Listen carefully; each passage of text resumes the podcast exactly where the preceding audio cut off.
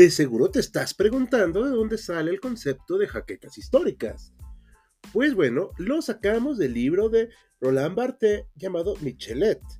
En él nos explica que el cuerpo entero de Michelet es producto sorprendente de su propia creación, y él establece una especie de simbiosis sorprendente entre el historiador y la historia. Las náuseas, los vértigos y las opresiones no solo proceden de las estaciones y de los climas, los provoca el propio horror a la historia contada. Michelet tiene jaquecas históricas. Bienvenido al podcast de HC Historia Contemporánea.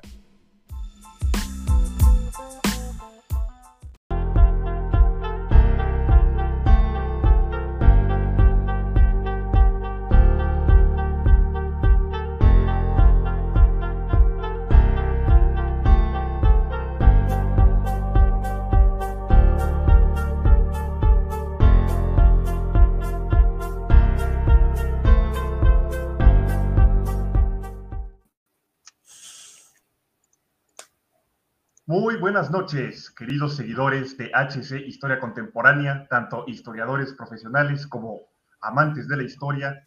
Les damos la bienvenida a otra sesión más, como todos los jueves, religiosamente, ocho y media. Nos presentamos aquí para discutir con ustedes sobre distintos temas. Hoy nos acompañan eh, Hal, eh, en, en segundo lugar Joaquín Hernández, maestro Joaquín Hernández. Saludos el doctor Mariano. Buenas noches. Y David eh, como ponente. Y bueno, un servidor aquí como conductor.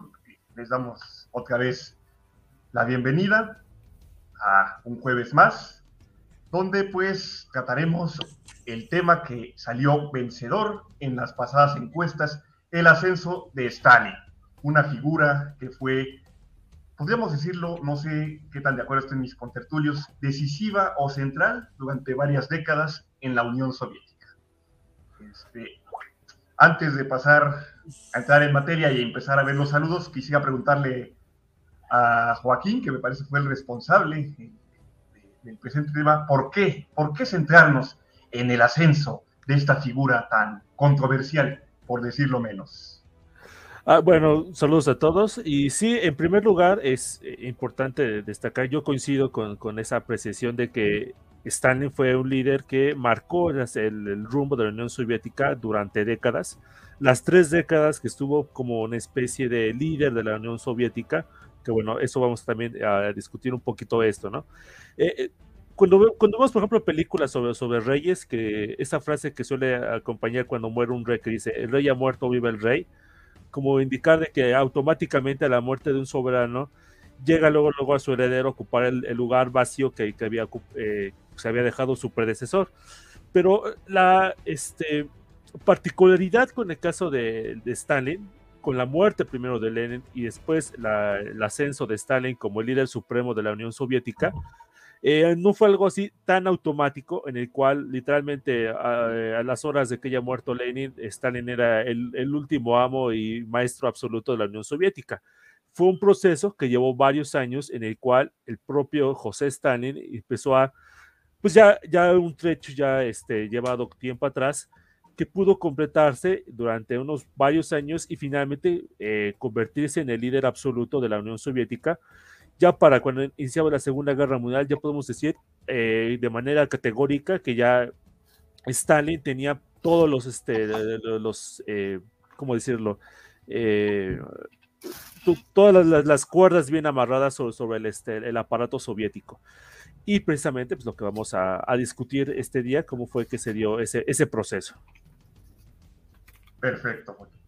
Algo que quisieran añadir los queridos contertulios, doctor Mariano, David, No, no, no, muy bien, vamos muy bien.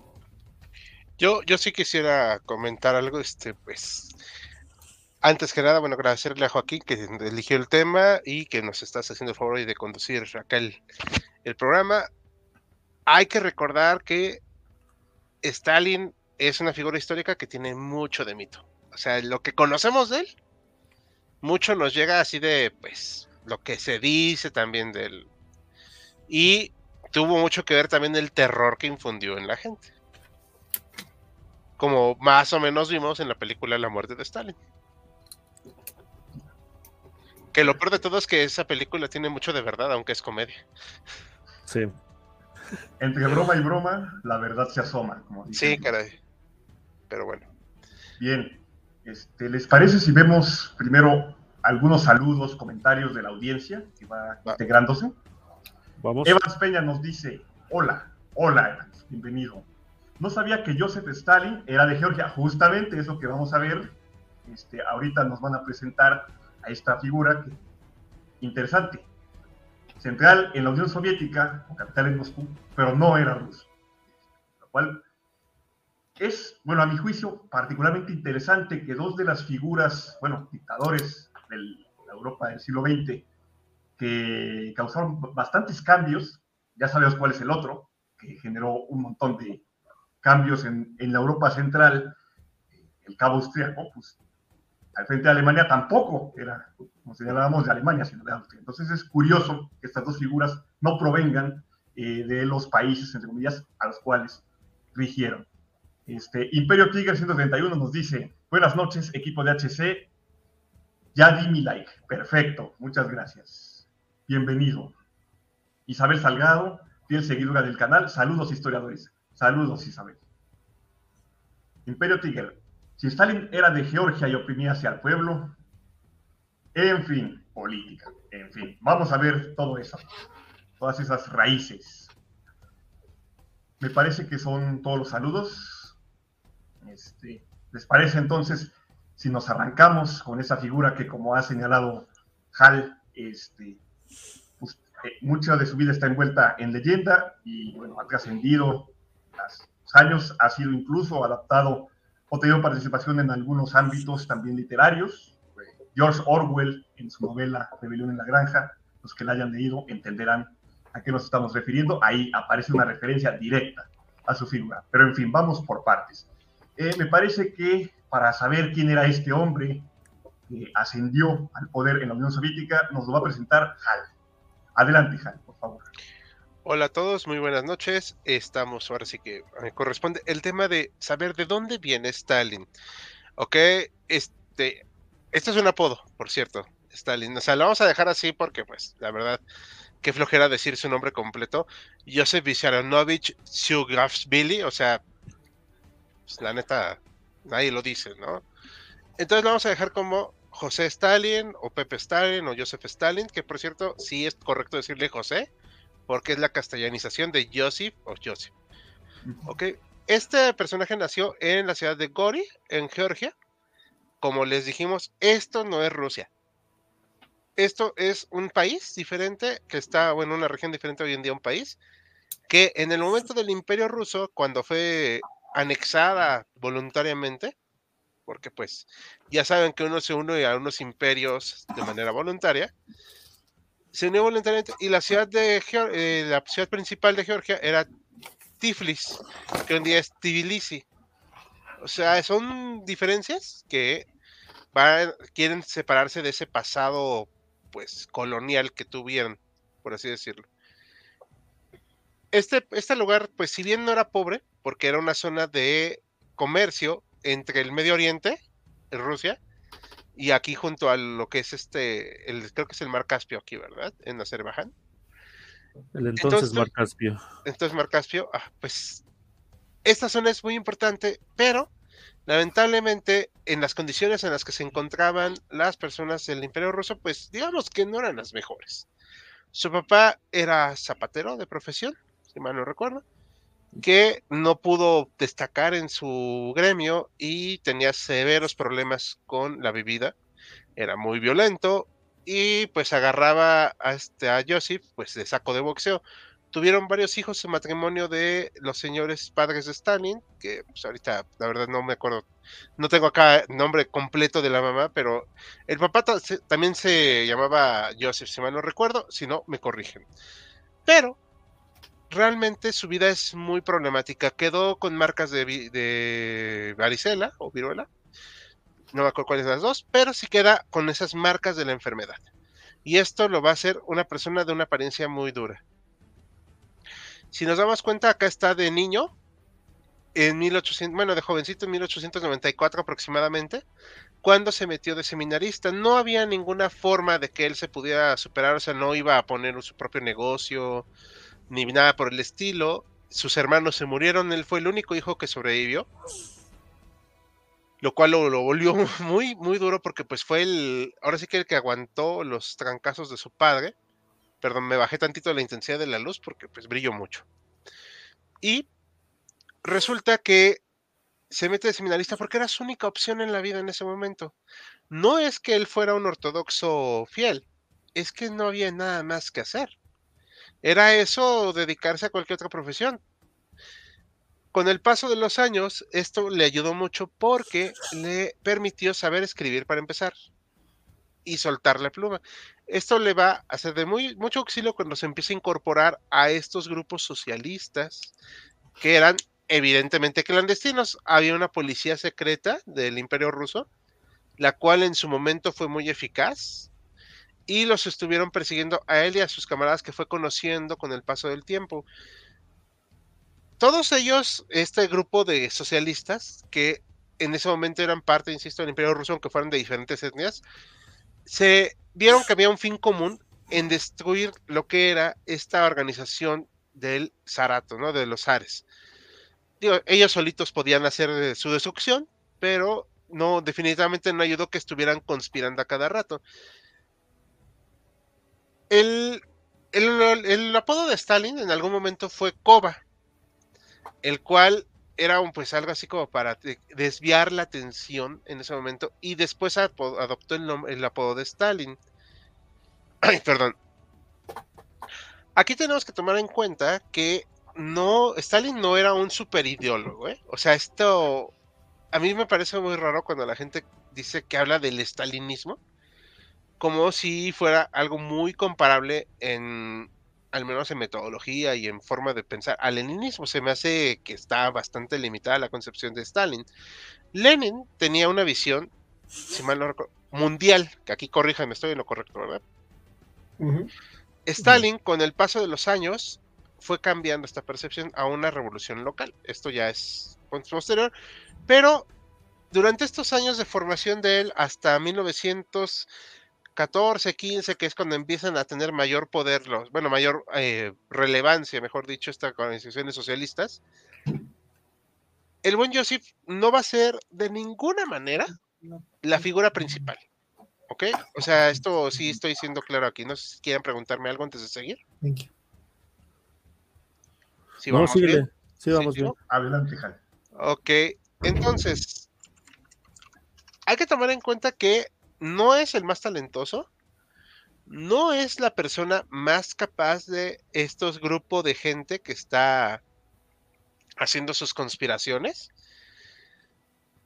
pero sí es un tipo muy aguerrido, es duro. Aquí ya lo vemos más adulto y pues ya se ve que la vida ya le cobró un poco de factura, ¿no? O sea, aquí está el cuate que te va a pedir tu chai latte en el Starbucks. Y acá está el hombre que pues ya más bien te está diciendo que si tienes está algo con que prender el cigarro, ¿no? Ya sin esperanza en la vida. Sí tuvo bastantes complicaciones para poder llegar el al poder. No fue fácil. Y eso es tal vez alguna, una de las cualidades más interesantes de Joseph no se rindió nunca. Primero para llegar a este grupo, no, no hay un solo grupo de socialistas, pero más o menos todos estaban en contacto. Se adhiere a la doctrina de Lenin después de 1905, o sea, a partir de acá es cuando empieza a empaparse más. Mucha gente olvida la revolución de 1905, como dijimos en el video de hoy, que digo de ayer, perdón que se estrenó, porque la de 1917 pues fue la que acabó con el zarismo. Sin embargo, la de 1905 es determinante para él, para Lenin, para Trotsky, porque les da una idea de que se puede hacer una revolución y el zar no es invencible. No quiere decir que Stalin fuera un super radical, pero sí era un tipo que estaba dispuesto a pelear. Sufrió varios exilios, sufrió varios golpes, sufrió varios arrestos, nada de esto lo detuvo la verdad es que sí hay que, reconocerle que el tipo aguantaba pues, aparentemente una buena paliza. Y para 1912 ya estaba muy cercano a Lenin y Lenin lo propuso como uno de los líderes del Comité Central Bolchevique ahí en Praga. Pero mm, no se pudo del todo, me parece. Fue tan relevante en algún punto Stalin cuando fue ascendiendo que en 1917 ya estaba dirigiendo el periódico Pravda, no sé si lo ubican. Sí, claro. Para los que no sepan de nuestra audiencia, Pravda es el periódico oficial del Partido Comunista, que luego, este, a forma de burla, ya se le considera, eh, se le dice a cualquier periódico que es propagandista como un Pravda. O sea, un periódico que no dice pues, la verdad, ¿no? está bajo el sometimiento del, del régimen. Hasta aquí estamos bien. ¿Quieren preguntar algo o quieren comentar algo? no, bueno, nada más. Ah, Sí, eh, yo creo que es importante hacer énfasis del hecho de que era georgiano, por el hecho precisamente de que el imperio ruso era eso, un imperio que aglomeraba una gran cantidad de pueblos que no todos eran precisamente rusos, otra vez, no es que este chiste creo que ya lo he dicho varias veces, no importa, no es que Diosito ya eh, haya repartido este, al imperio ruso, a ti te va a tocar ser el más grande de todos los países en el mundo. El imperio ruso se hizo a sí mismo a lo largo de varios siglos y fue conquistando varios pueblos y varias nacionalidades. Y buena parte incluso de, este, de, de los apoyos que tuvieron los bolcheviques, sobre todo en sus primeros años, vinieron de pueblos no rusos, ¿no? Por ejemplo, eh, el jefe de la policía secreta, este, de la, checa, era letón. Buena parte, precisamente, bueno, no me acuerdo si era letón o polaco, pero no era ruso. Y de hecho, era polaco. era polaco, precisamente. Eh, la guardia personal de, de, Lenin eran fusileros letones que, enojados por el, trato que les habían dado los, eh, oficiales zaristas durante la Primera Guerra Mundial, aceptaron unirse a, este, a Lenin, este, pues a la, primera de cambios, y una gran cantidad, bueno, hubo hasta chinos, una, una gran cantidad de, este, de, tropas luchando del lado de los bolcheviques en contra de los blancos en la, en la, guerra civil rusa. Entonces, es importante mencionar eso de que el caso de Stalin no era una super rareza de gente no rusa en el Partido Comunista de la Unión Soviética, que bueno, que se fue formando en esta época, ¿no? Sí, por cierto, aquí trajo una imagen de cómo se escribe el georgiano. O sea, nada que ver con el cirílico. Una cultura totalmente distinta. Es como árabe, ¿no? Es que está es que como está entre el Medio Oriente y lo que consideraríamos, y estoy haciendo una aseveración muy, muy tonta y por favor no la tomen tan en cuenta como que los países eslavos, ¿no? O sea, es, es un punto medio. Vamos a ver rápidamente de nuevo el mapa. O sea, Georgia está acá como por el lado, ¿es el amarillito? Vamos a poner. Sí. Más o menos, ¿eh? O sea, no es exactamente para que no vayan a, a alterarse a alguien, ¿no? O sea, es una idea para general. Y o sea, imagínate, estás acá entre Irak, Irán, Turquía, Persia. Bueno, Persia, ¿no? Hoy en día, Azerbaiyán y toda esta zona de, como túrquica que se le conoce. Eh, creo que se, se pronuncia así. Y esta zona acá que vas hacia lo que es este la zona más eh, europeizada de esta parte. O sea, son, es un mundo totalmente distinto al que nosotros conocemos. Que no tiene nada de malo, pero simplemente es una idea tomar, tenerlo en cuenta. Igual algo que quería añadir, Hal, ahora que dice, otra vez, eh, haciendo énfasis en, en, la cuestión de Georgia. Georgia fue de las últimas regiones en ser anexadas por el imperio este, ruso. O sea, no, no fue de las últimas, porque las últimas son las del Turquestán, lo que es Kazajstán, Uzbekistán, Turkmenistán, pero Georgia no llevaba mucho tiempo bajo eh, dominio ruso. Y ahora que también señalas esto de la duda, esta muestra de la diferencia cultural entre la Rusia eslava, Rusia eslava y los georgianos, que se ve desde la propia escritura, ahí sí, no sé si Joaquín está de acuerdo conmigo, me parece que los georgianos tienen relación con, con una etnia que en la antigüedad se le conocía como los iberos del Cáucaso. Este, estaban, están en la misma zona, no estoy seguro qué tan relacionados están, pero estaban en la misma zona. Lo cual muestra otra ah. vez esos distintos orígenes eh, culturales. Eh, otro comentario que me gustaría hacer es referente a lo que preguntabas, Hal. Eh, el papá, ¿quién es el papá de Josip Vissarionovich Jugasvili? Es Vissarion, justamente. Mm. Si lo ve la audiencia en, eh, en, internet, va a ver que salió clavadito a su papá. O sea, es, dice uno, ah, caray, como dos gotas de agua, bueno, no a ese punto, pero sí sacó bastante los rasgos de su papá y bueno, más, como veremos más adelante, su carácter implacable. Concuerdo con esa fascinación o ese interés de ver a este Stalin que, como han señalado, no estaba predeterminado, predestinado a convertirse en la cabeza ejecutiva de la Unión Soviética con un proyecto que más tarde guió sus pautas en los siguientes años, sino que al igual que otros dictadores o jefes de Estado en un principio, pues parecería estar muy al margen. Ahorita ya nos expondrán los siguientes ponentes cómo fue que Stalin fue poco a poco abriéndose eh, caminos, como ha adelantado Hall de forma tenaz, implacable, por, diversos medios. Nada, es un último comentario de mi parte antes de que, a ver si hay alguna pregunta del público. Eh, sí estamos también eh, tomando en cuenta que obviamente las diferencias étnicas existen, pero también es algo que hacemos desde nosotros de fuera, ¿ok? O sea, porque qué tal si llegamos allá y preguntamos y dicen, no, esto no es cierto, mejor, o sea, es algo que nosotros interpretamos. Pero pues es que también estamos un poquito lejos de allá. Así que, por cierto, ¿quién fue el líder que duró más, Stalin o Brezhnev? No, Stalin. Stalin, ¿verdad? Y yo creo que Stalin. 18 años, o sea que no es poca cosa, pero Stalin sí. Sí duró bastante. Del 23 al 52. Al 53, justamente. Así es. Hasta que se, que se cayó, curiosamente. Y bastante eh, longevo también. Sí. Sí, de hecho, no sé si haya preguntas del público o comentarios.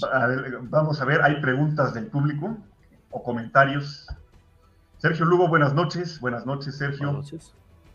Mike Ruiz, eh, como trató el tema de Chechenia, ¿por qué Stalin, porque Stalin era Georgia por ser pueblos rivales? Eh, a ver, ¿cómo trató el tema de Chechenia? Perdón, porque Stalin era de Georgia por ser pueblos rivales, eran rivales. A ver, ¿alguna idea al respecto? Mm, ni idea, ¿eh? Pero eh, luego hicieron, este, en la época de Stalin, pero esto es mucho más adelante, o sea, ya en su gobierno, este, hicieron un reacomodo de población. Voluntario. Sí, todo fue voluntario. Este, claro, digo, si te apuntan con un rifle, pues es voluntario. Pero a raíz de la pregunta que ha planteado Mike, habría también, pregunto, aunque podamos tratar un poco más adelante, ¿cómo fue la relación de Stalin con Georgia? Por ejemplo, ya en el gobierno, habría que tenerlo en cuenta. Si benefició de alguna manera a su patria chica, bueno, patria chica entendida como parte de este gigantesco. Es una muy buena pregunta, pero la verdad es que sí te mentiría si te dijera que lo investigué, no lo investigué, o sea, la verdad no. Había georgianos en su, en su gobierno, no estoy seguro si era Molotov o, Malenkov, que eran también georgianos. No, no, no, no estoy seguro si era eh, gente que. Nikita Khrushchev era ucraniano. Ajá, y Khrushchev le da, por Crimea a Ucrania, ¿no? Tengo entendido, en 54.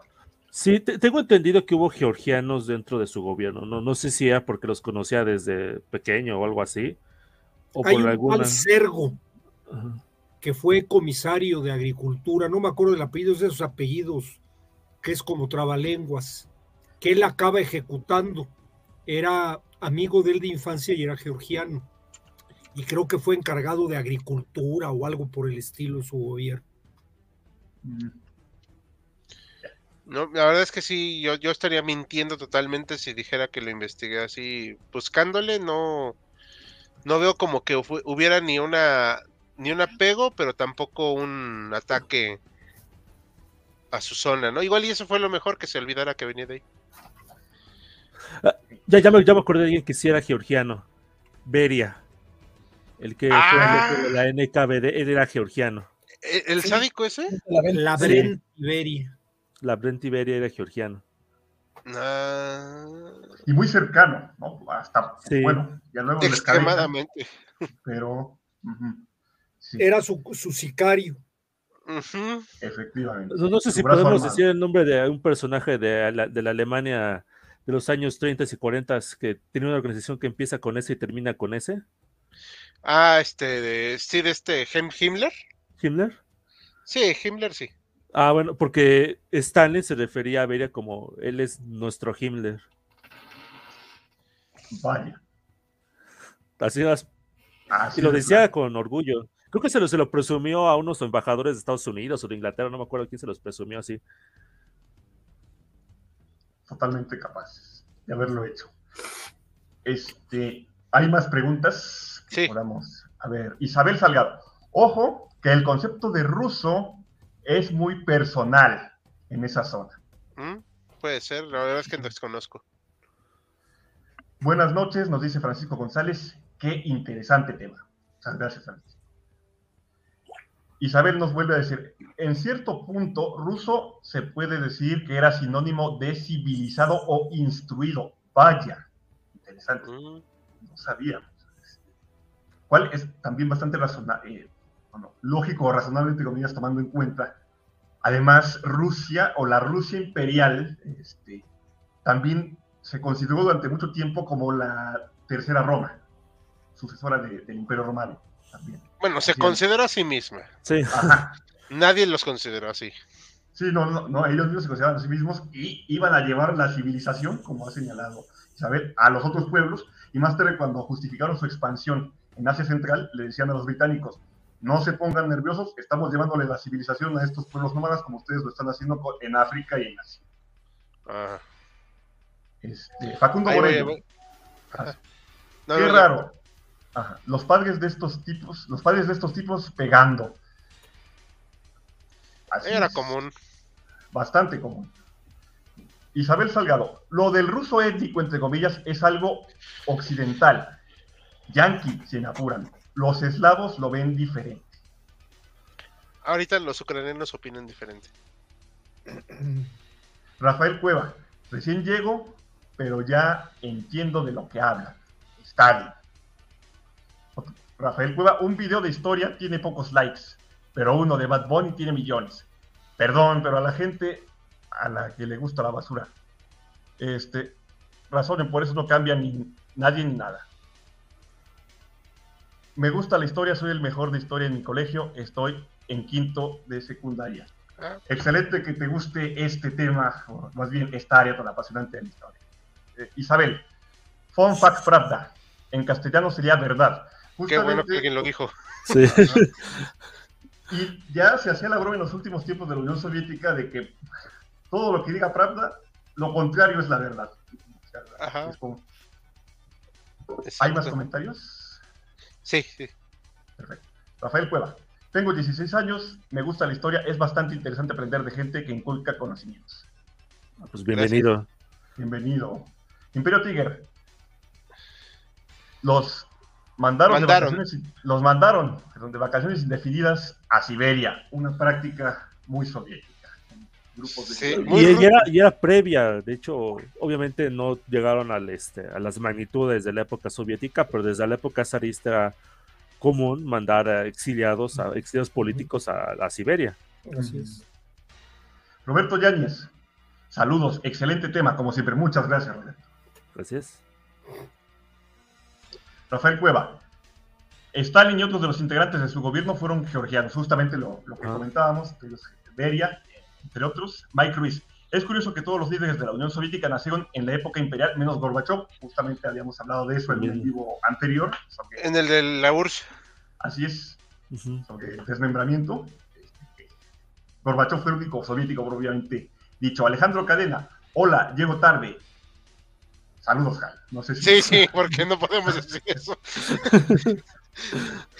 Muy bien. Muy eh, bien. Nada más para cerrar mi participación rápidamente, ya este, creo que son todos los saludos. Eh, Stalin siempre se manejó una mentira. En la manipulación y en buscar el poder. Esto es muy cierto. O sea, esta imagen no me, o sea, no sé ni quién es el personaje, pero es muy importante porque es una imagen que, aunque está muy retocada y creo que no es exactamente la misma, pero sí muestra mucho de la tendencia de Stalin de borrar a la gente. yo sé que se parodia en la película, y es una parodia de la película de la muerte de Stalin, pero cuando dicen que así, ya, o sea, esa persona o sea, está condenada.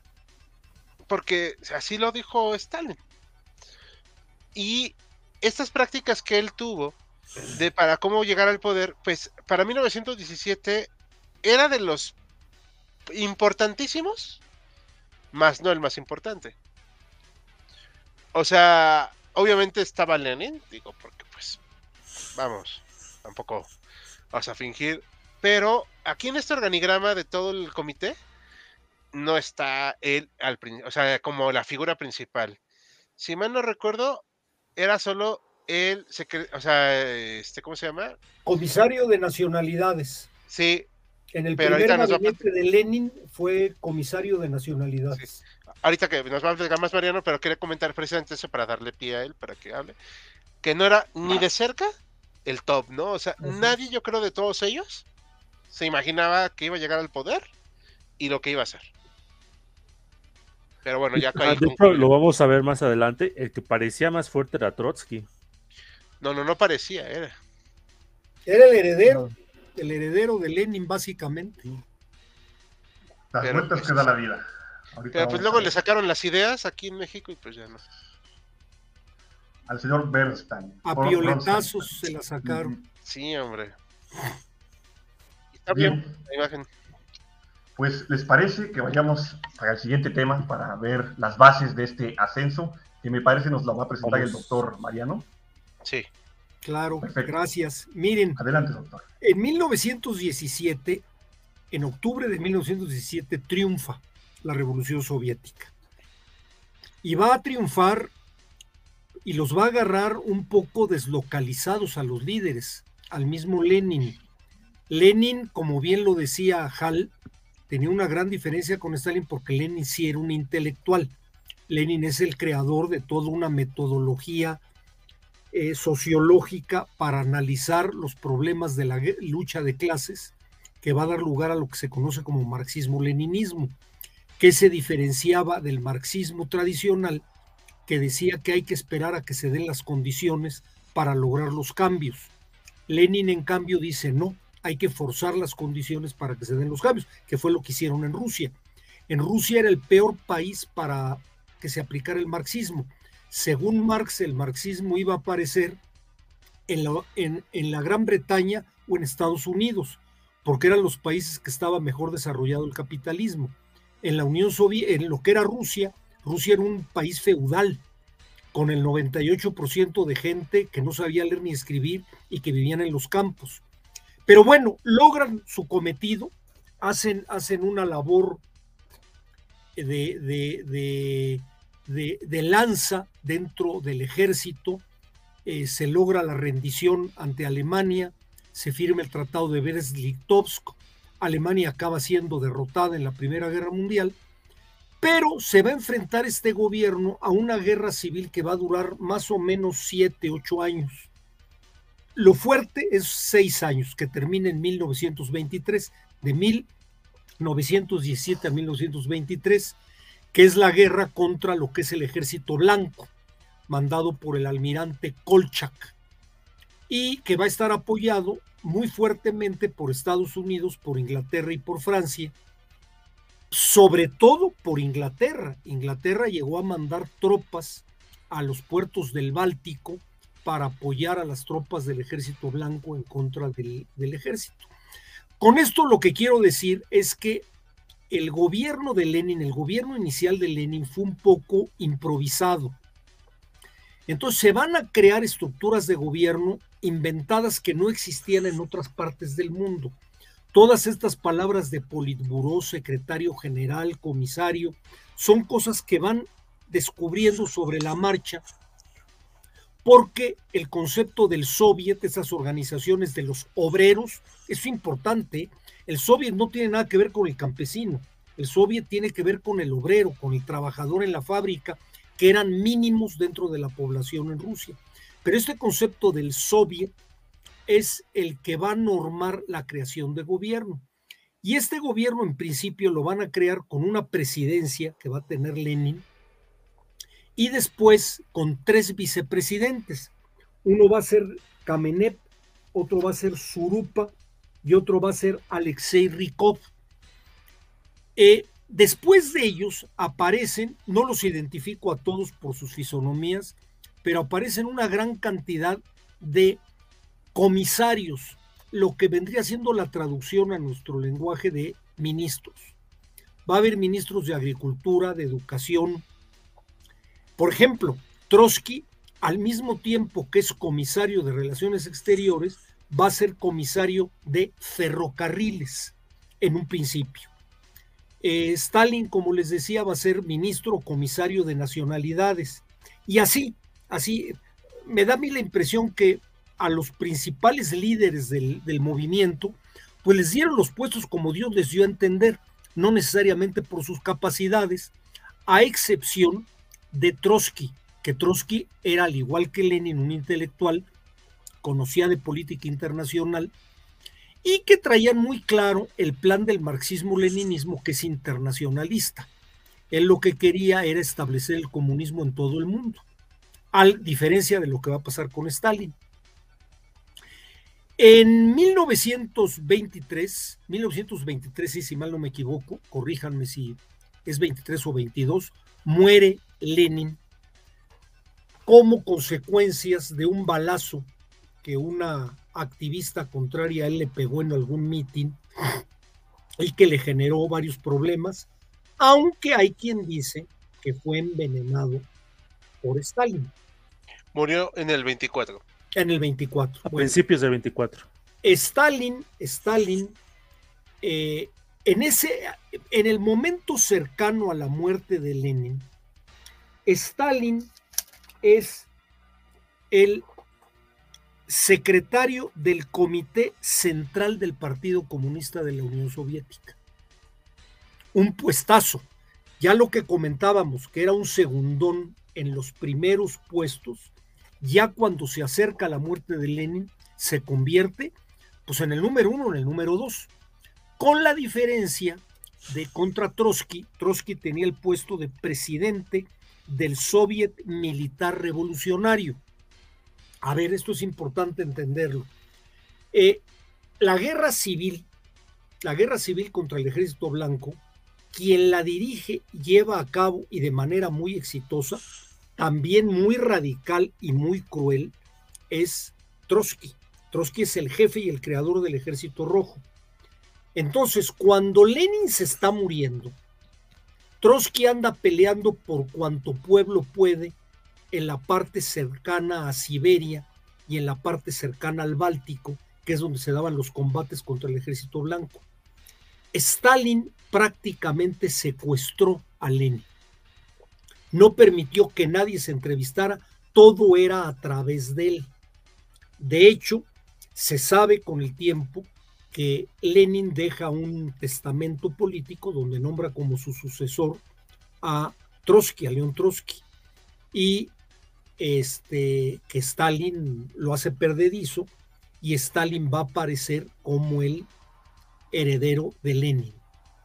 No sé si realmente lo hay envenenado, ese chisme ha sido muy, muy sonado, pero a través de esta estructura es como quedan esos dos a la cabeza, porque todos los demás de alguna manera fueron más segundones.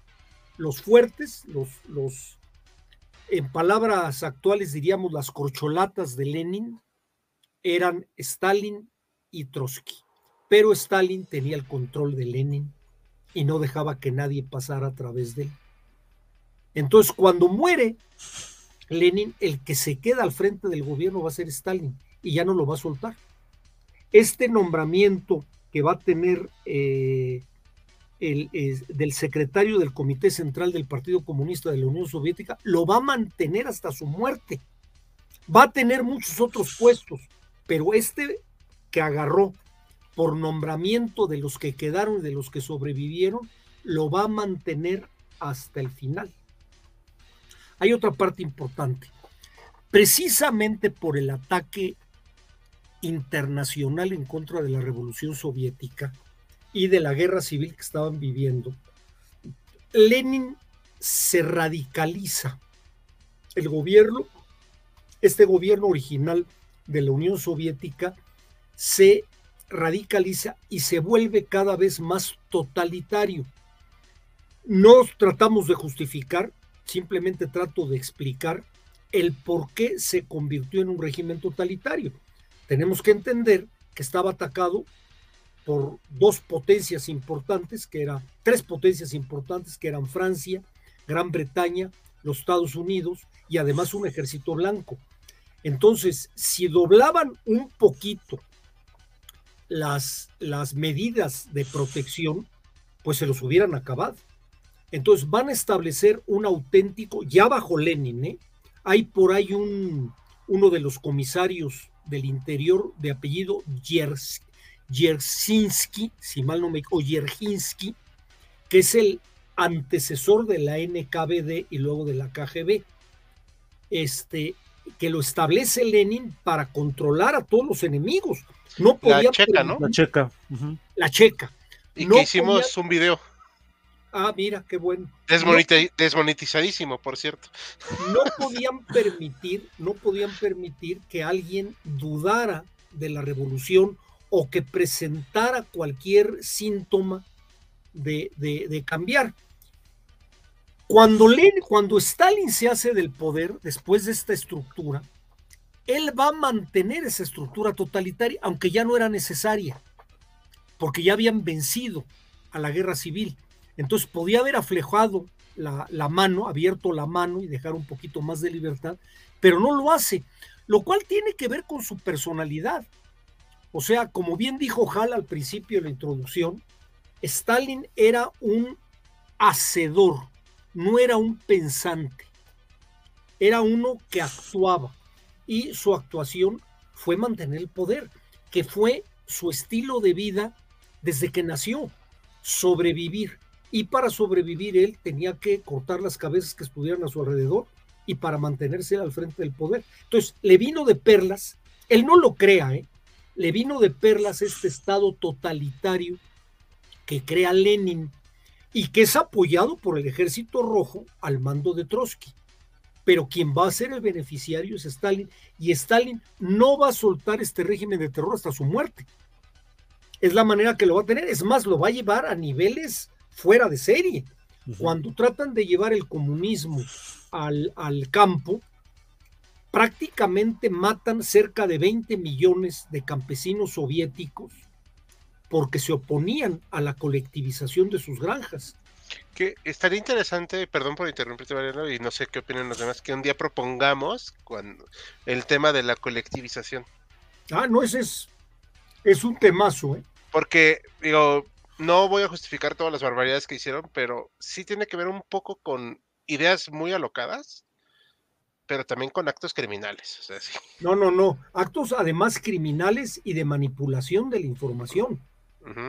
O sea, porque se, se, le presentó al pueblo que eran unos enemigos de la revolución, cuando realmente eran unas víctimas de la revolución.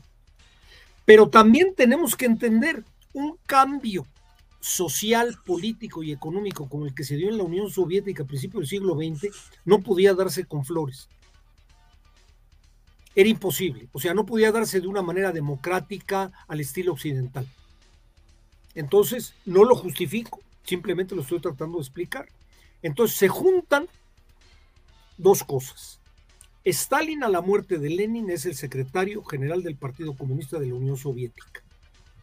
Se queda con el puesto no lo va a soltar.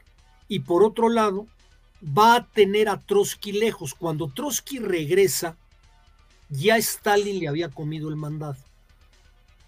Y además, aprovechando este régimen de terror totalitario y demás, pues de ahí va a sembrar los cimientos que va a mantener su gobierno hasta el...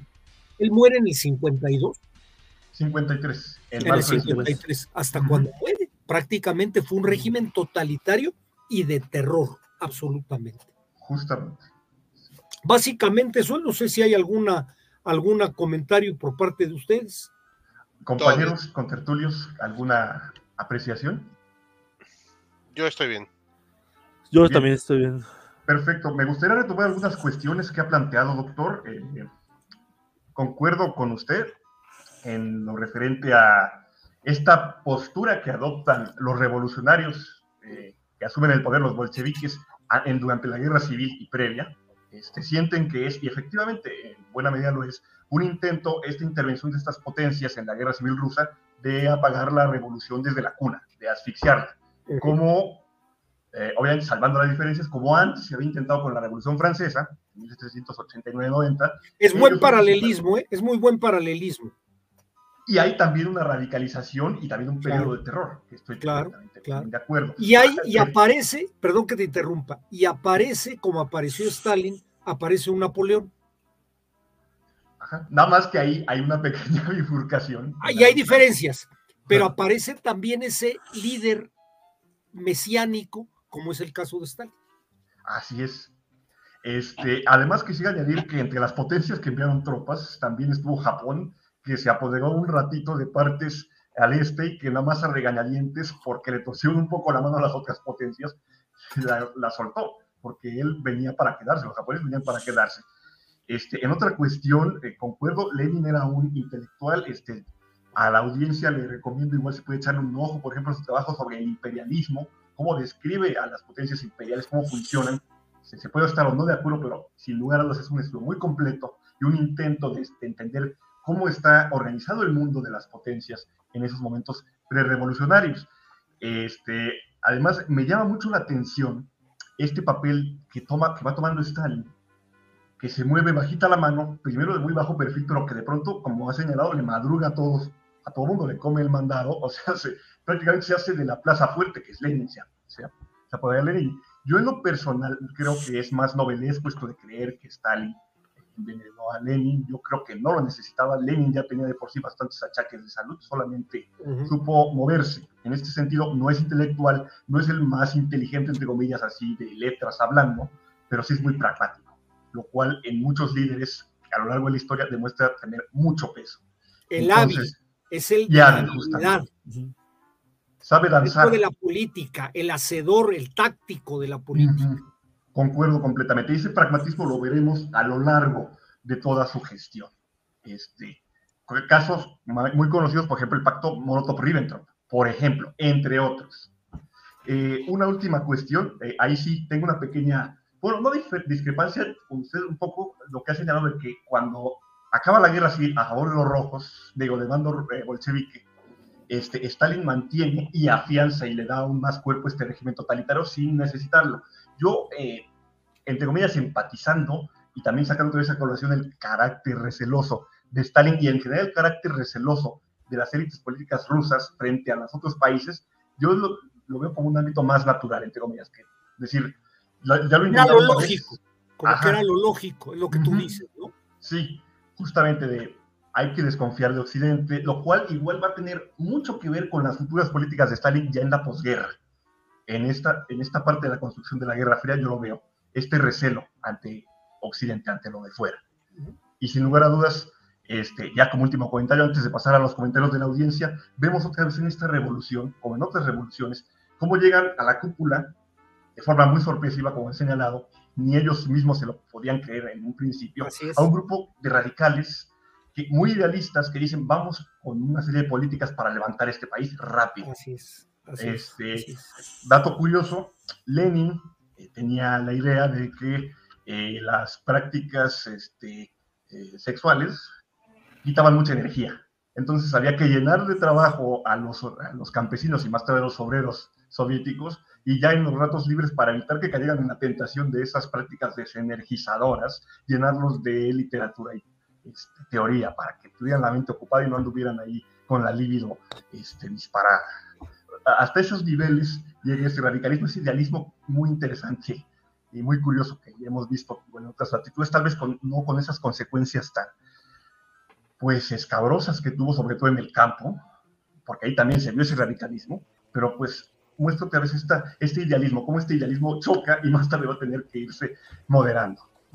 Este, tan, es cierto que, que se les encontró, de alguna manera se encontraron el poder, no estaban muy preparados para recibirlo, que Lenin pensaba que los iban a acabar fusilando. Lenin llegó a escribir ante su gente, donde lo veía muy cercano. No me acuerdo cómo se llamaba el presidente de la de Rusia antes de la revolución, el que fue socialdemócrata. Eh, Kerensky. Kerensky. Kerensky. Él pensaba que Kerensky iba a sacar mayor eh, garra política y que los iba a acabar fusilando. Y no se dio así. O sea, de alguna manera se les entregó el gobierno.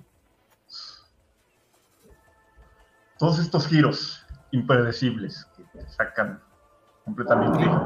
Uno parece que va a un ritmo o a un rumbo y se desvía. Y no, y no quitemos de lado la purga que el mismo Trotsky y después Stalin va a hacer con lo que quedaba del ejército imperial ruso que ya se había adaptado dentro del ejército rojo. Va a asesinar una cantidad de oficiales porque les tenían desconfianza. Sí. Antes, durante y después de la guerra civil. Exactamente. Se va a repetir más tarde también este proceso. Y se va a repetir más tarde. Este, este chiste de las purgas es muy de estos partidos totalitarios, de esos gobiernos totalitarios. Cuando sienten que hay peligro, tienen que encontrar un enemigo. Ese enemigo interno o externo les permite aparecer como los triunfadores, como los salvadores del país, que es como Stalin siempre se creó a sí mismo. Ciertamente. Y el miedo, como usted ha señalado, doctor, y como también la propia Hannah Arendt al hablar de las raíces del totalitarismo, el miedo. Y yo añadiría también esta construcción de esa autoimagen, ese futuro oculto a la personalidad que se fue dando. O sea, digamos que dos aguas que le permitieron cimentarse en el poder. Pues bueno, colegas, les propongo que veamos algunos comentarios de la audiencia, preguntas que nos pudieran haber externado. Isabel Salgado, para Mr. Mariano, los apellidos rusos no son tan complicados si aprendes los sufijos y los patronímicos como se usan. prometo tratar de estudiarlos.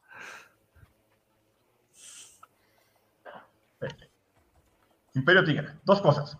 Una vez vi un documental y decían que Stalin era muy paranoico y razón no les faltaba, efectivamente. Y en eso no estaremos para nada en desacuerdo. Dos. ¿Quién sabe por qué? ¿Quién sabe por qué? Y ahorita veremos qué otras, en, qué, en qué desembocó esa paranoia. Dos, el que vende lotes por mi casa se parece a Stalin. Cuando lo vea le tomaré una foto.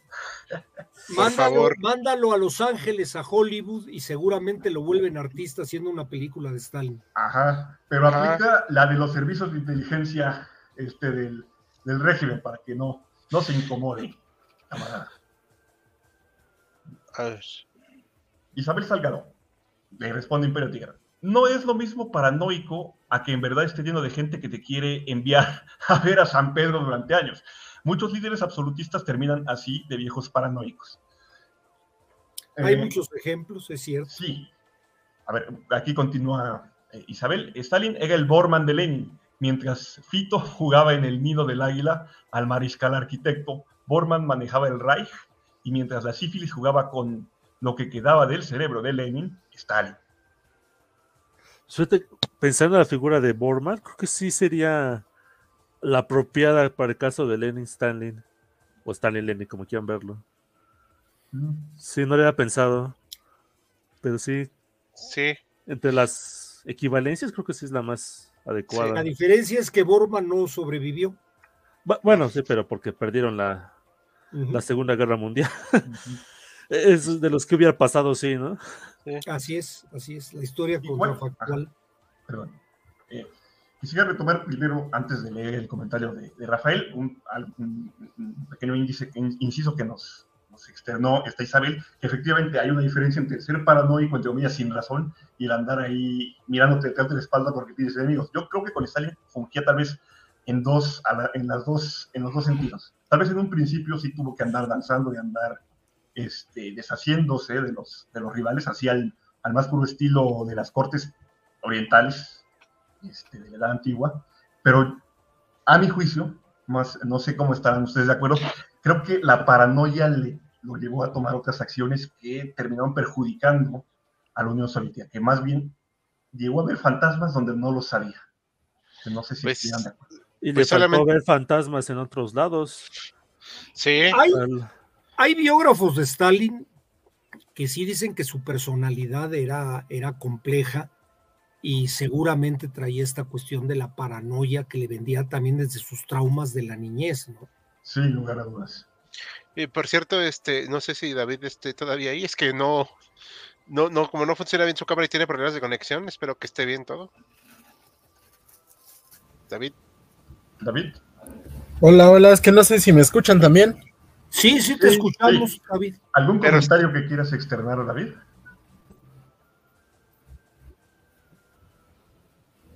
Tal vez él no nos escucha a nosotros. Pues muchos que, es que de verdad ni el audio ni la cámara me funcionan, pero eh, sí, justamente con esta parte de, la paranoia de Stalin, creo que eh, se, puede manejar desde, más bien se puede entender desde otras personas que tal vez que conocemos así, porque a mí sí me llegó a tocar eh, lidiar en la preparatoria con, una persona que literalmente era paranoica, paranoica. Y que literalmente si alguien a dos metros está hablando en voz baja, sienten que es sobre ellos. Y si le da el poder de un soberano al nivel de y con esa peculiaridad que tenía el que era muy decoroso, pues creo que es un, cóctel perfecto para, un, tirano de su calibre. Claro, claro, y digo, y también hay que reconocer, eh, sí, es que está medio por problemática en la conexión de Dani, hay que reconocer que sí, la verdad es que sí lo buscaban, pues, enviar lejos. ¿Quién sabe por qué? Sí, es lo que por ahí va de mi comentario. Pero mira, guardadas las proporciones, quien estableció otro régimen totalitario fue Fidel Castro en Cuba y aparentemente no era paranoico. Pues con qué lo iban a matar, con cocos? Bueno, no, pues ya ves que le es de los presidentes que más atentados ha tenido. Sí. Pues, lo trataron de matar la CIA, le mandó agentes secretos y no era un tipo que estuviera aparentemente con esa obsesión como si lo tenía Stalin. Stalin, acuérdense cómo dormía. No sé si eran nueve cuartos iguales que se cerraban con una, con una manija de caja fuerte para que no alguien lo fuera a meter a asesinar. O sea, era algo paranoico. Sí, y esa paranoia para mí dio además un círculo vicioso de más paranoia, más miedo contra los enemigos y de todos modos no estás satisfecho porque hay miedo interno, paranoia, más miedo, o sea, se retroalimenta esta retroalimentación que se va a agudizar por cierto, en sus últimos años de gestión, la Unión Soviética. Incluso su propio médico llegó a sufrir algo de esa, claro. de esa propia práctica. Este, ponemos unos últimos comentarios eh, para, y pasamos al siguiente tema. Isabel Salgado, eh, no había uno previo de Rafael eh, ah, sí. Hubo otro grupo de élite o ejército antes de la KGB, justamente lo que mencionábamos, estuvo el NKVD y previamente la Checa. Y previamente a la Checa estuvo los servicios de inteligencia zaristas. Isabel Salgado le contesta a Rafael, la organización de los servicios de seguridad interior de la Unión Soviética era un caos de organismos con superposición de territorio y autoridades. La NKVD termina como la principal. Esto, esto es importante porque efectivamente, o sea, había todo un, pues, eh, confusión precisamente en, los puestos que le tocaban, las, las tareas que le tocaban a ciertos organismos. Así es, Y eso pues ayudaba pues, a, que fuera cada vez más este, difícil mantener todo esto.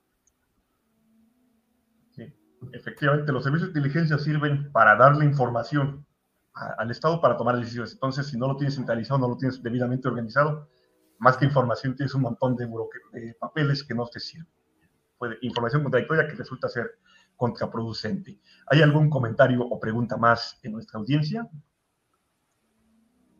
Imperio Tigre, a Fidel lo iban a matar con un envase de Coca-Cola. Sí. Y con, un, con un, cartucho de dinamita en un puro. N métodos usaron. Y había uno que le pusieron también que en el puro iba a traer un polvo que le atacaba la barba para que quedara lampiño y se acabara su personalidad. Yo sabía de uno, doctor, que quisieron poner el SD en, durante, en la estación de radio en la que iba a dar su discurso para que empezara a carcajearse y a decir incoherencias y así igual su, este, su prestigio se A lo mejor sí lo tomó. Ya ves que sus discursos duraban ocho horas. Sí. y la gente le aplaudía. Si eso se parece a casos que, que lo hemos visto en la vida actual, es pura coincidencia. Es mera coincidencia. Bien. Alejandro Cortés nos dice, Castro no tenía miedo de ser asesinado. Podía identificar a los espías ya que la gente intentaba huir del país, no ingresar en él. Puede ser. Pues, Muy bien. Bien, este, ¿les parece si pasamos al siguiente tema que nos lo va a presentar Joaquín? Si no me equivoco. Sí, sí, sí. Vamos a, tomar el tema. Eh, eh, son dos temas que están muy relacionados. Es cómo fue Stalin deshaciendo de sus oponentes políticos a través de los distintos congresos del Partido Comunista y cómo todo esto fue, eh, pues, este, formalizando esta política de colectivización de la tierra que trajo, pues, resultados eh, desastrosos para la economía y para la sociedad soviética en términos generales. hay que tomar en cuenta que en teoría, y otra vez, otra vez en teoría, el órgano máximo de gobierno de la Unión Soviética era el Partido Comunista de la Unión Soviética, el famoso PETUS, que no se reunía todo el tiempo, tenía esta especie de congresos que se reunían más o menos cada dos años, cada tres años, cada cuatro años, otra vez dependía un poquito del ánimo en el cual este, estaban las autoridades soviéticas. Y en estos eh, organismos, en estos congresos que se juntaban la mayor parte de los este, delegados y miembros importantes del Partido Comunista, es donde se dio la mayor parte de las batallas con las cuales Stalin fue eliminando a sus oponentes políticos. El primer eh, oponente político, eh, que era visto como un personaje fuerte y poderoso, no solamente como un enemigo de Stalin, era Trotsky. Y para enfrentar a Trotsky, eh, Stalin eh, junto a lo que él llamó este, la Troika, bueno, llamaron la Troika, donde estaba este, el propio Stalin, estaba un señor llamado Sinoviev y, también Kamenev, que eran como que otros miembros importantes en, este, en, el Partido Comunista desde tiempos de Lenin a luchar en contra de Trotsky. en este primer punto, esta primera disputa que duró más o menos dos años, del 23 al 25, el, punto importante era este, la cuestión de la NEP. ¿Qué era la NEP? Era lo que llamaban la nueva política económica que se implantó después de, lo que ellos llamaron el comunismo de guerra. Otra vez, vamos un poco sobre lo que era este, cuando llegaron los, eh, los bolcheviques al poder en la Unión Soviética, pues, improvisaron mucho. Y una de las partes que improvisaron mucho es pues, cómo se va a implementar el, comunismo ya en, términos prácticos en, en, la vida real, ya, ya que ellos habían ganado tomaron lo que ellos supongo que les pareció la decisión más sensata, que es centralizar toda la economía, colectivizar todos los procesos industriales, económicos, etcétera, etcétera. Y spoiler, fue un desastre absoluto. La primera gran hambruna que tuvieron este, la, Unión Soviética, la Unión Soviética fue precisamente en los años 20. Ya habían sido derrotados los blancos y todavía los, eh, los bolcheviques estaban luchando contra los campesinos que estaban pues luchando precisamente para que no les quitaran el alimento y el resultado fue eh, desastroso. De hecho, tuvieron una rebelión en, el puerto de San Petersburgo, que era una de las ciudades más importantes de Rusia en ese momento, por los marineros este, del, del Báltico, que habían sido como que unos este, los apoyos más importantes que habían tenido los, los bolcheviques en sus primeros años. Ellos se, los, se les rebelaron precisamente por toda esta situación y viendo que no podía continuar esta situación de un comunismo tan duro, tan fuerte, se decidió implementar esta nueva política económica que, eh, fue como una especie de liberalización de la economía soviética. Es el momento en el que inicia ya formalmente la, Unión Soviética. Y precisamente uno de los más fuertes opositores a esta liberalización de la, de la economía soviética fue Trotsky, porque de hecho todavía estaba vivo Lenin cuando él, escribía y decía que pues, lo que estamos haciendo es casi casi darle la mano al diablo, ¿no? Para que este, por diablo se refería al libre mercado y todas esas cosas, porque este, al al estar como que dando su apoyo a, los, este, a los campesinos independientes, a los empresarios, dar cierto, este, recibir cierta ayuda del extranjero, pues no es muy comunista, que digamos. Entonces, precisamente, él, este, Trotsky, antes de la muerte de Lenin, después de la muerte de Lenin, está eh, luchando para que se termine la NEP, que es esta política liberal de la eh, economía soviética y aumentar precisamente la planificación centralizada. Entonces, por ese punto lo empiezan a atacar a Trotsky diciendo que no, pues, casi casi estás este, eh, diciendo que Lenin era un este, hereje, cosas por el estilo, y Trotsky sufre una derrota muy fuerte. Todavía no le expulsa del partido, pero ya aparte del manejo de, la intriga política que tenía Stalin tiempo atrás, eh, pues Trotsky pierde todavía más, más poder. Eh, después de eso, ya para lo que fue el decimocuarto congreso del Partido Comunista, el segundo tercero después de la muerte de, Lenin, el problema que, se trae sobre todo a la mesa es esta cuestión del internacionalismo y de la revolución permanente, ¿no?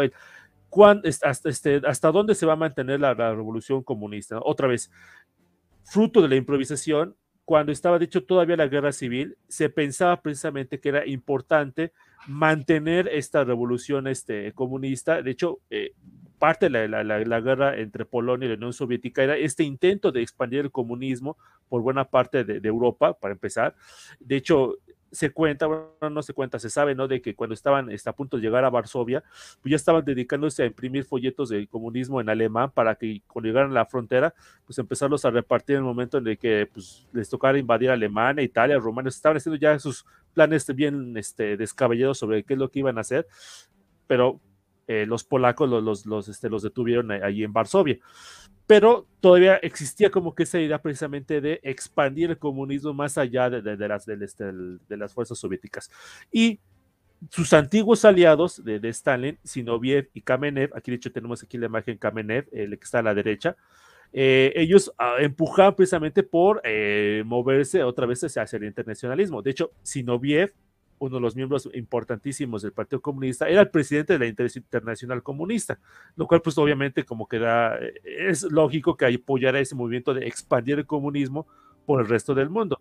Y Stanley junto con Bukharin, que he dicho creo que está por ahí atrás, no sé si uno, eh, lo, creo que lo acabo de ver, ah, ese, de, ese de ahí, apoyándose en él, dijo, bueno, lo, lo, importante es mantener el comunismo, primero por, este, fortalecerlo dentro de la Unión Soviética y ya fortalecido, pues ya lo vamos a expandir por el mundo, lo cual pues, quizás podemos decir que fue lo que hizo después de la Segunda Guerra Mundial, pero en el momento era pues simplemente mantenerlo, fortalecerlo dentro de la Unión Soviética y ya conocían las condiciones, ya expandirlo por el resto del mundo.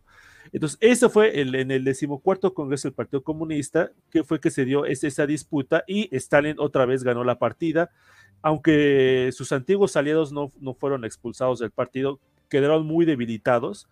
Y ante esa situación, eh, dos años después, para el decimoquinto Congreso del Partido Comunista, sus antiguos aliados decidieron unirse a Trotsky, lo que llamaron la oposición unificada, y ya aquí se, dejaron de, cuentos, de, discusiones teóricas, y el ataque fue directo a Stalin. O sea, acusaron precisamente a Stalin de ser este, un, autócrata que estaba convirtiéndose en el, líder máximo de la, de la, Unión Soviética y estaba, pues, eh, pues sí, literalmente convirtiéndose en, un autócrata. De hecho, eh, uno de los eh, aliados más fuertes de esta oposición unificada fue la esposa de Lenin, que no aguantaba a Stalin desde, desde que eh, Lenin estaba agonizando. Stalin y la, y la, mujer de Lenin estaban peleadísimos este, a, muerte. Y la esposa de Lenin, que todavía sobrevivía, pues les ayudó precisamente esta oposición unificada a difundir pues, ese, ese testamento en el cual este se se, argumentaba, ¿no? De que Trotsky iba a ser el, líder, este, o, el que Lenin decía que fuera el líder de la Unión Soviética a su muerte. No funcionó. Eh, Stanley logró finalmente expulsar a, sus antiguos aliados y a, Trotsky del poder.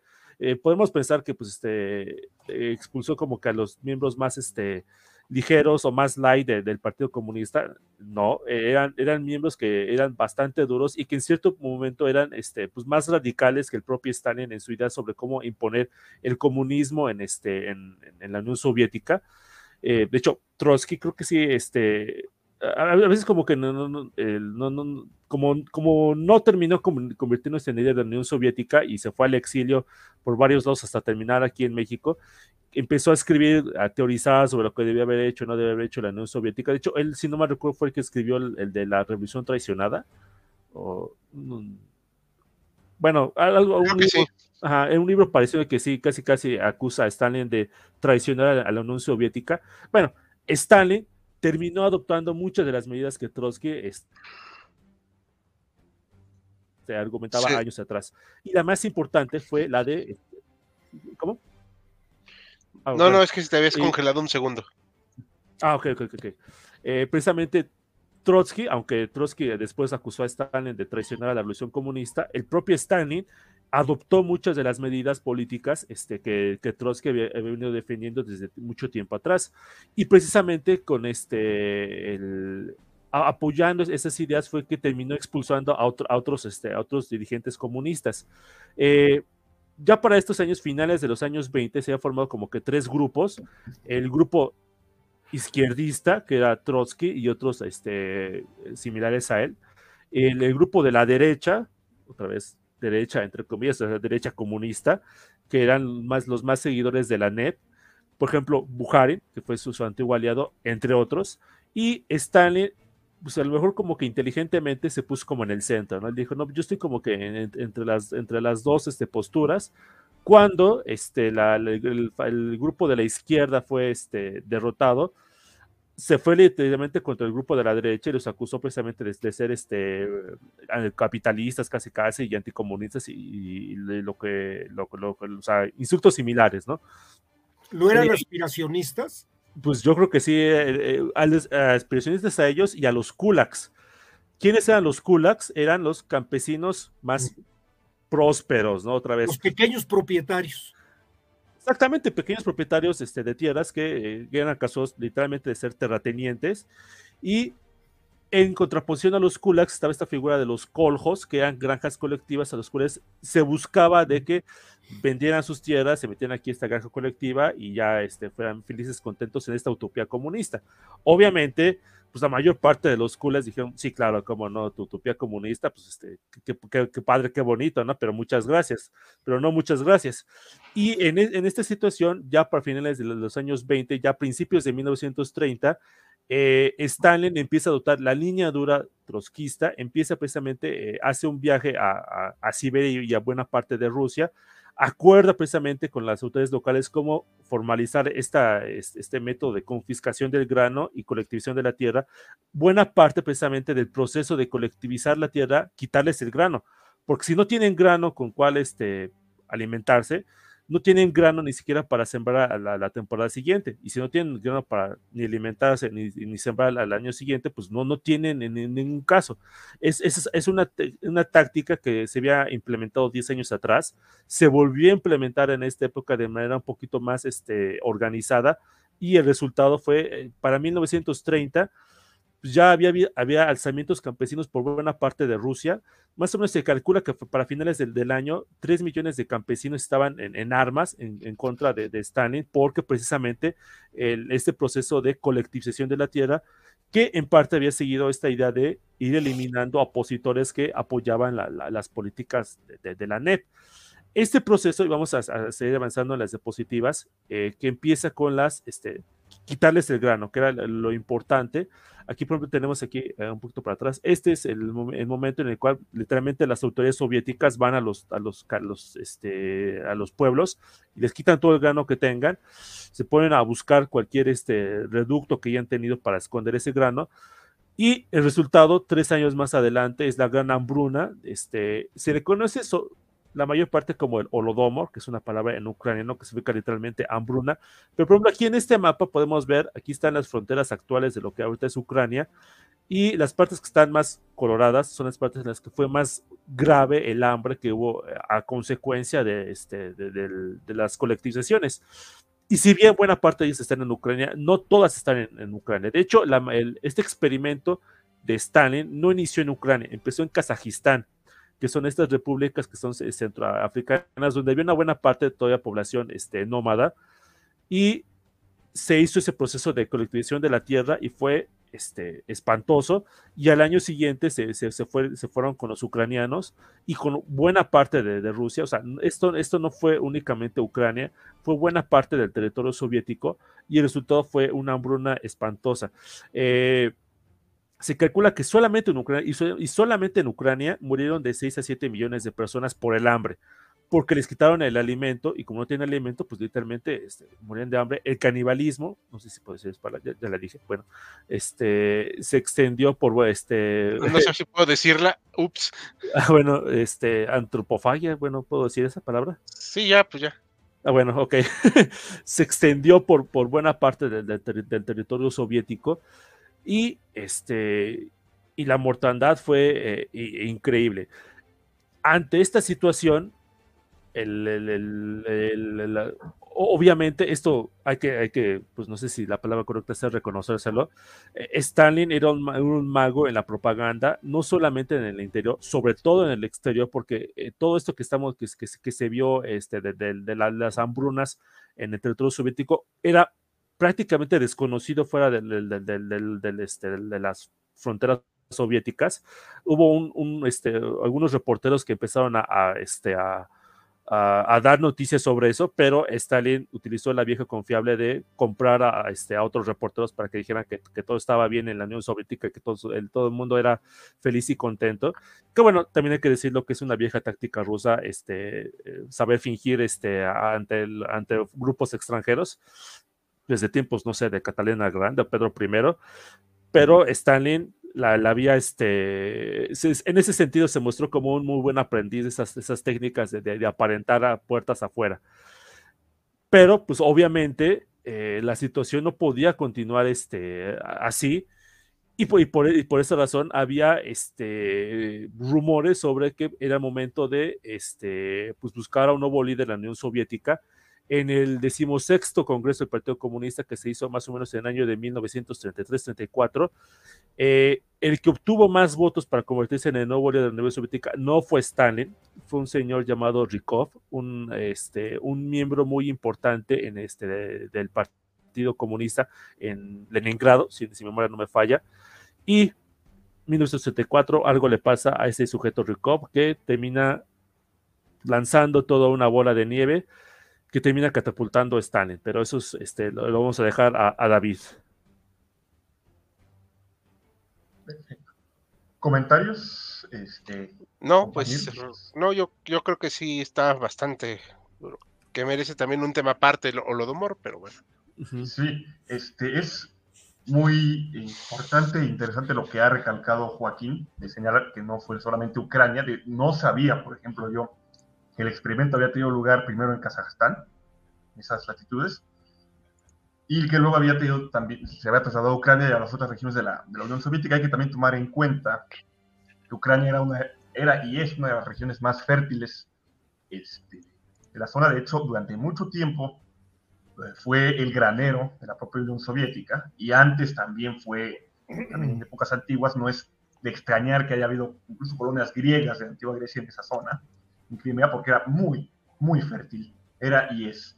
Este, quería preguntarle a, Joaquín, en esta pugna por el poder, eh, esta rivalidad contra Trotsky, eh, si hubo un poco de peso o algún peso la mala, eh, el mal desempeño del ejército rojo en Polonia en el propio desprestigio o debilitamiento de la figura de Trotsky frente a la pujanza de Stalin porque él estaba a cargo justamente, o él participó en estos avances que se dieron sobre Polonia y que finalmente van a ser detenidos en Varsovia.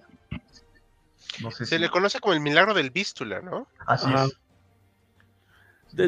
no sé si, bueno, posiblemente he tenido algo que ver, porque bueno, también hay que decirlo, Stalin también tuvo su papel en, la, invasión a Polonia, no tanto como Trotsky, pero sí tuvo un, papel ahí importante.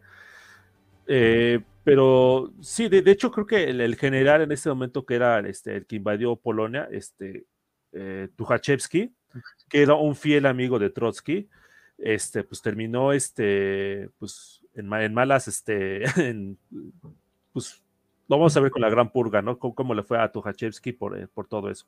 Que también hay que decirlo, no era un santo.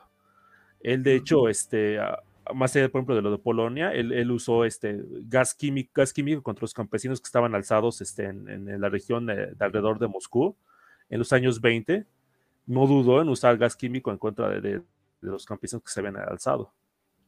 Sin lugar a dudas, ese, ese ser despiadado, que no era exclusivo de Stalin, no era exclusivo de solo una estaba, lo que comentábamos antes, en el aire, entre comillas, dentro de las élites o la cúpula gobernante revolucionaria yo podría decir, este, eh, breve recomendación literaria para la audiencia sobre el Holodomor. No habla esta novela del Holodomor, pero sí lo aborda un poco, y estas cuestiones de la antropofagia. La novela Niño 44. Este, no sé si la ubiquen aquí este, mis contertulios. Niño 44. ¿Niño 44? Es de un británico que aborda, este, por, una, por un lado, los hechos del Holodomor. Es muy importante esta, esta época para el protagonista y para el antagonista, que es un asesino serial. Este, que dato curioso se basa en este Chikatilo, Chikatilo, pero se, se ambienta es, eh, las acciones de este asesino serial en la época estalinista tardía. Pero vuelvo a señalar, el Holodomor es una parte muy importante para estas dos figuras, tanto el protagonista como el propio villano, si se puede así decir, de esta, de esta novela. Eh, eh, recomiendo, eh, le echen un ojo. A ver, ahí, sí puedes luego decirnos. Sí, claro que sí, este, la, pongo en un momento. Y, la pueden encontrar en las librerías. Este, el autor ahí sí les quedó mal, lo acabo de olvidar, pero hasta sacaron película donde la protagoniza este este, no, mi rapaz, y el detective la hace de, es este. ¿Daniel Craig? No, no, no, no, es este, el que, el actor que la hizo de Venom y que también actuó en Mad Max, la, última versión. Ah, ¿Tom Hardy? Tom, Hardy, efectivamente. La película no es tan buena para mi gusto, pero yo ahí sí recomiendo la, la novela para ver una perspectiva británica sobre el Holodomor y cómo pudo haber influido en estos dos en estos dos personajes. Y como último comentario, antes de pasar a la audiencia, es otra vez, con esto de la colectivización, vemos este sobreidealismo, este ideatismo, esta, entre comillas, rigidez de poner los planes eh, de colectivización que terminan cediendo. para empezar, por las terribles eh, eh, consecuencias humanas que conlleva y porque no dan los resultados esperados, pues hay que recurrir al pragmatismo, otra vez, esta flexibilización. Eh, ¿Les parece si pasamos a los comentarios y preguntas de la audiencia? O eh, es que David no ha podido dar su tema, ah. o igual. Tienes razón. David, gustas presentar y damos ya la última ronda después de tu exposición de los temas.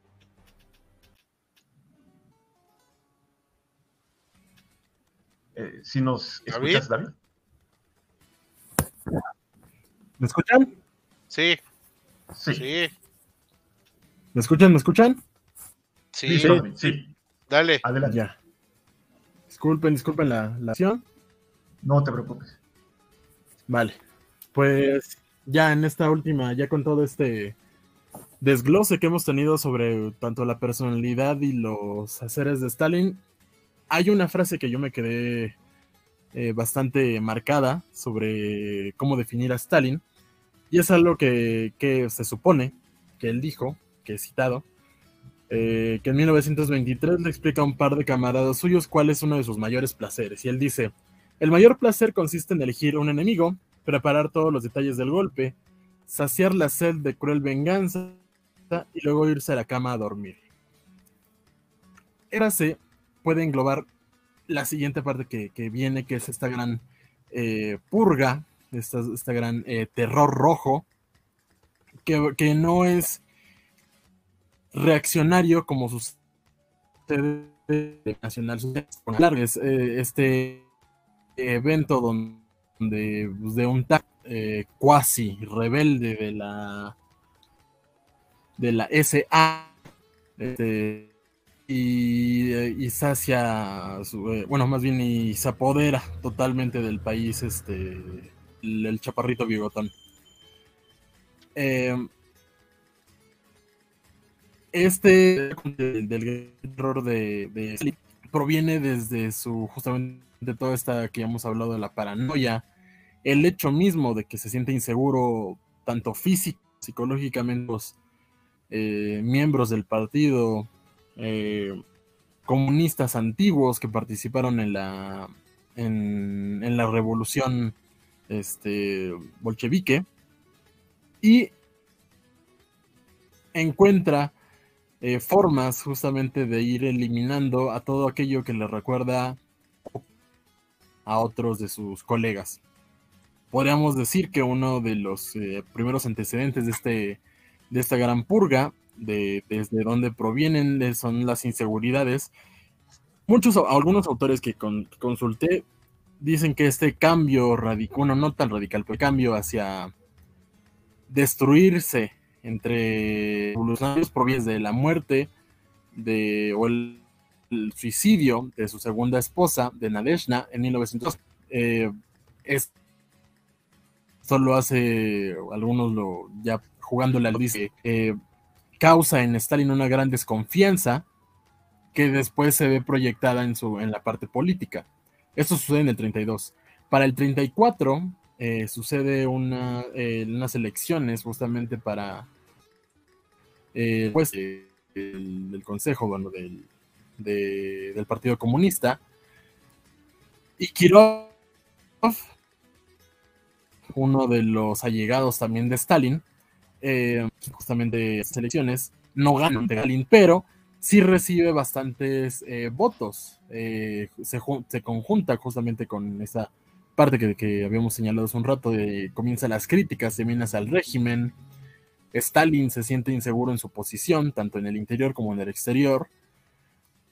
Y aquí está ya esta tacha, prácticamente. Eh, ahora lo comienza, que en, algún momento llegó a ser un, ser, un ser cercano a su, a su círculo interno, es, este, el presidente del basta entre el pueblo. Y quiero, eh, por decirse que se convierte en el chivio, en el chivio chivo expiatorio, perdón.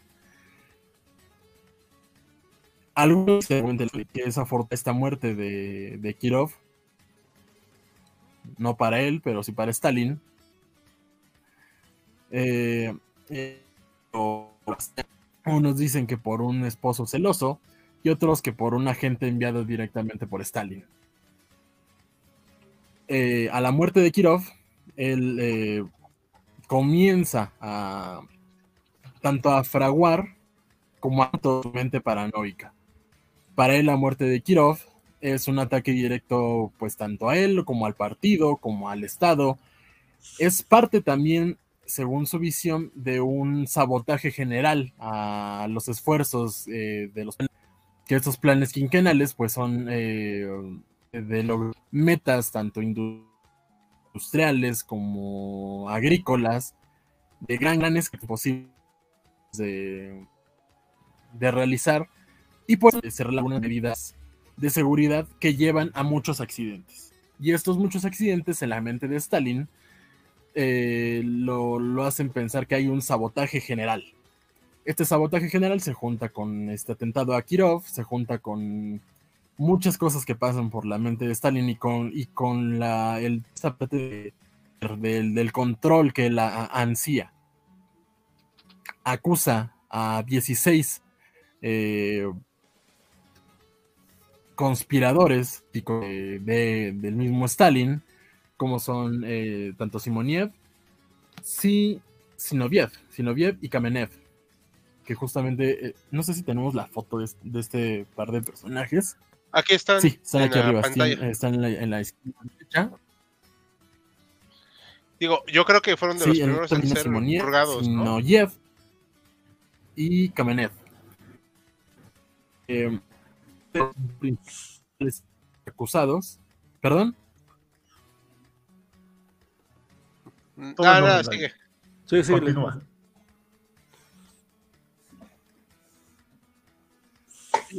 Perdón, que son los dos principales acusados en este juicio que se ha en el, en el que inicia estos procesos en contra de los 16 acusados. Y pues resultan en, que confiesan, ¿no? sí, yo, yo fabriqué un, un, este, un complot en contra del, del, camarada Stalin, en contra de, soy responsable de, tal y cual atentado, pero evidentemente era a través de a sus personas, tenían en contra de sus familias, de sus familias Y pues para que sufrieran eh, mucho más, deciden eh, cantar prácticamente. Stalin, ahora que ves hacia esta parte de, que sus antiguos camaradas que, lo conocieron desde un inicio, un inicio que no lo tiene tan orgulloso, han desaparecido, estos 16 o los ejecutan o los mandan a campos de, de labores forzadas o los gulags, y gira hace, hace un giro a otro sector donde, desde donde podría sentirse amenazado, que son los militares purga. A estos militares, eh, los que con que lo pueden eh, tirar prácticamente del, del peso de sus maristas, almirantes, la marina fue también las regiones más eh, golpeadas por estas purgas. A los eh, almirantes de prácticamente el 90% son eh, o de puestos del, cargo, este, a los comandantes también, a los a, a tres de los cinco y mete en cintura prácticamente a, las, las cifras que se manejan entre este periodo de gran terror, donde prácticamente cualquiera podría ser acusado de contar secuencia, oscilan entre el millón y medio, dos millones de, de personas. Este es el gran terror. Eh, cuando comienza a, relajarse este, en teoría, a relajarse este a, a, cerrar prácticamente toda esta parte de, las acusaciones, es, Stalin se siente ya seguro de que tener el de los sobre como el silencio de los que ya murieron eh, en la policía secreta, el NKVD eh, que da como Chekhov, que son estos dos personajes que estuvieron al mando de la NKVD en este periodo, a ambos se les, se les voltea, a tanto allá como Chekhov, eh, los acusa de corrupción, de haber hecho tratos, de haber eh, abusado de su poder, y comienza también este parte de desprestigio. ya renuncia, es este detenido poco después. Eh, eh es el que tenemos en la foto, donde está Stalin con, un personaje y después lo borran. Ese es Yehov.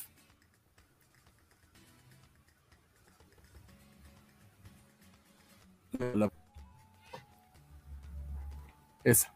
Ese, ese chaparrillo, porque sigo chaparrillo porque Stalin también no era muy alto. Eh, algunas fuentes lo, lo mencionan que mediante 1,63 y 1,68.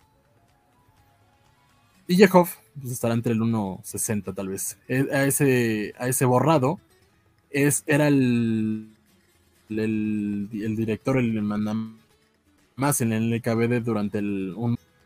se termina prácticamente este esta purga ya, a comienzos de los 40 con la mujer y deja al país descabechado repita a lo que son mandos militares políticos, mandos interiores, y Stalin es el que controla directamente todos estos hilos. Se va a ver en las derrotas de la Alemania Nacional Socialista, porque hay una total conmoción. Hay, hay una. eso ya adelantándome más al un periodo de parálisis donde si Stalin no dice nada, nadie se va a atrever a decir nada. Ya después podemos hablar de su colapso mental y de, de, cuando lo tuvieron que coger de, del piso para, para que dirigiera al país.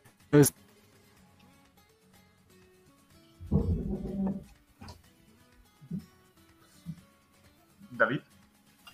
¿Se nos fue David? Se, cortó. Hola, ¿escuchan? Ah, ya te escuchamos Ahora otra vez. ¿Puedes repetir un poco lo? Es que se cortó.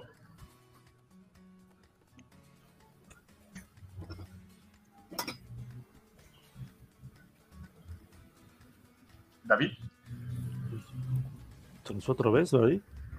Es que como que está muy mal su conexión y va y viene. Tampoco los vientos y el clima ahorita ayudan para Sí, no, y, como vive en una zona muy céntrica de la ciudad, este, por eso creo que tiene sus problemas. Este, chat privado, ah, perdón, es que voy a ver si hay un mensaje. ¿En qué se quedaron? ¿En qué nos quedamos? En que es, ya ibas a contar, creo que para, estaba cerrando y que hablabas de su colapso mental, David. Y hay una anécdota de una gallina, ¿no? Están preguntando. Ay, la anécdota de la gallina, esa no me la sé. No la conocía. Yo, la que me conozco, no sé si fue de Stanley, ahí me corrigen, es de que precisamente estaba en esos, este, en esas procesos de las purgas y que estaba dando una, una discurso Stalin en un, este, en un congreso de no sé qué cosa. Y obviamente pues, la gente aplaudió al final del, del discurso, pero había tanto el miedo de que eh, hubo uno que pues, este, dejara de aplaudir de que lo acusaran de ser antistalinista, de que se siguieran aplaudiendo durante dos, tres horas para, evitar que fueran los primeros en ser notados de que habían dejado de aplaudir y eso les los colgaran este, pues, en, mala situación. No sé si fue Stalin o fue alguien más. Pues con esto, tomando en cuenta todo el panorama que nos han presentado, no es nada no es nada aventurado pensar que sí pudo haberse algo. Ah, yo tengo otra anécdota, pero esa la quiero compartir un poco después, porque eso ya fue de, posterior a Stalin que igual muestra el terror que infundía su figura. Lo, que, ah. sí, lo que también es, es, otra cosa que hay que hacer notar es de que estos procesos de, de, las purgas este, dentro de pues, todos los enemigos de Stalin, la, la, NKVD no fue la única policía secreta que estuvo ayudando. También colaboraron con otra policía que venía de Alemania, que empieza con GES y termina en TAPO. Que hubo una colaboración muy estrecha con esa policía alemana para ir persiguiendo a los enemigos. Se hicieron literalmente el intercambio de prisioneros para que este, pues, acabaran con los enemigos de, un bando y del otro bando. Obviamente, quien resultó más beneficiado, como nos exponía David, resultó eh, en un principio el bando del cabo austriaco. Pues quién sabe, yo creo que. Bueno. A corto plazo. Sí, a lo mejor, a lo mejor y sí, ¿eh? Porque, obviamente desmanteló, como señalaba el, las capacidades militares de la Unión Soviética, dejó muy paralizado Tukhachevsky, como mencionábamos, que había desarrollado una novedosa táctica de penetración con blindados, quedó descabechado. Fue una de las primeras víctimas. Este, previo a los comentarios de los contertulios y la audiencia, David, ¿algo que quisieras añadir en la exposición? No sé, creo que, creo que lo perdimos. Eh, ¿Sí nos escuchas, David? Eh, sí, sí, sí. Eh, ¿Algún comentario o para, para, para el cierre del tema?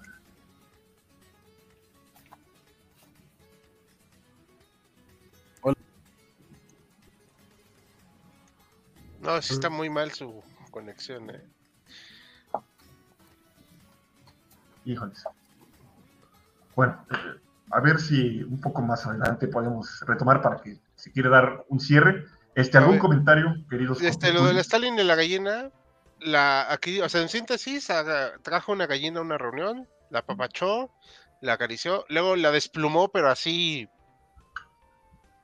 a lo pelón, y luego, después de haberle hecho este acto, le da granos de maíz y hace y apapacho otra vez a la gallina, o sea,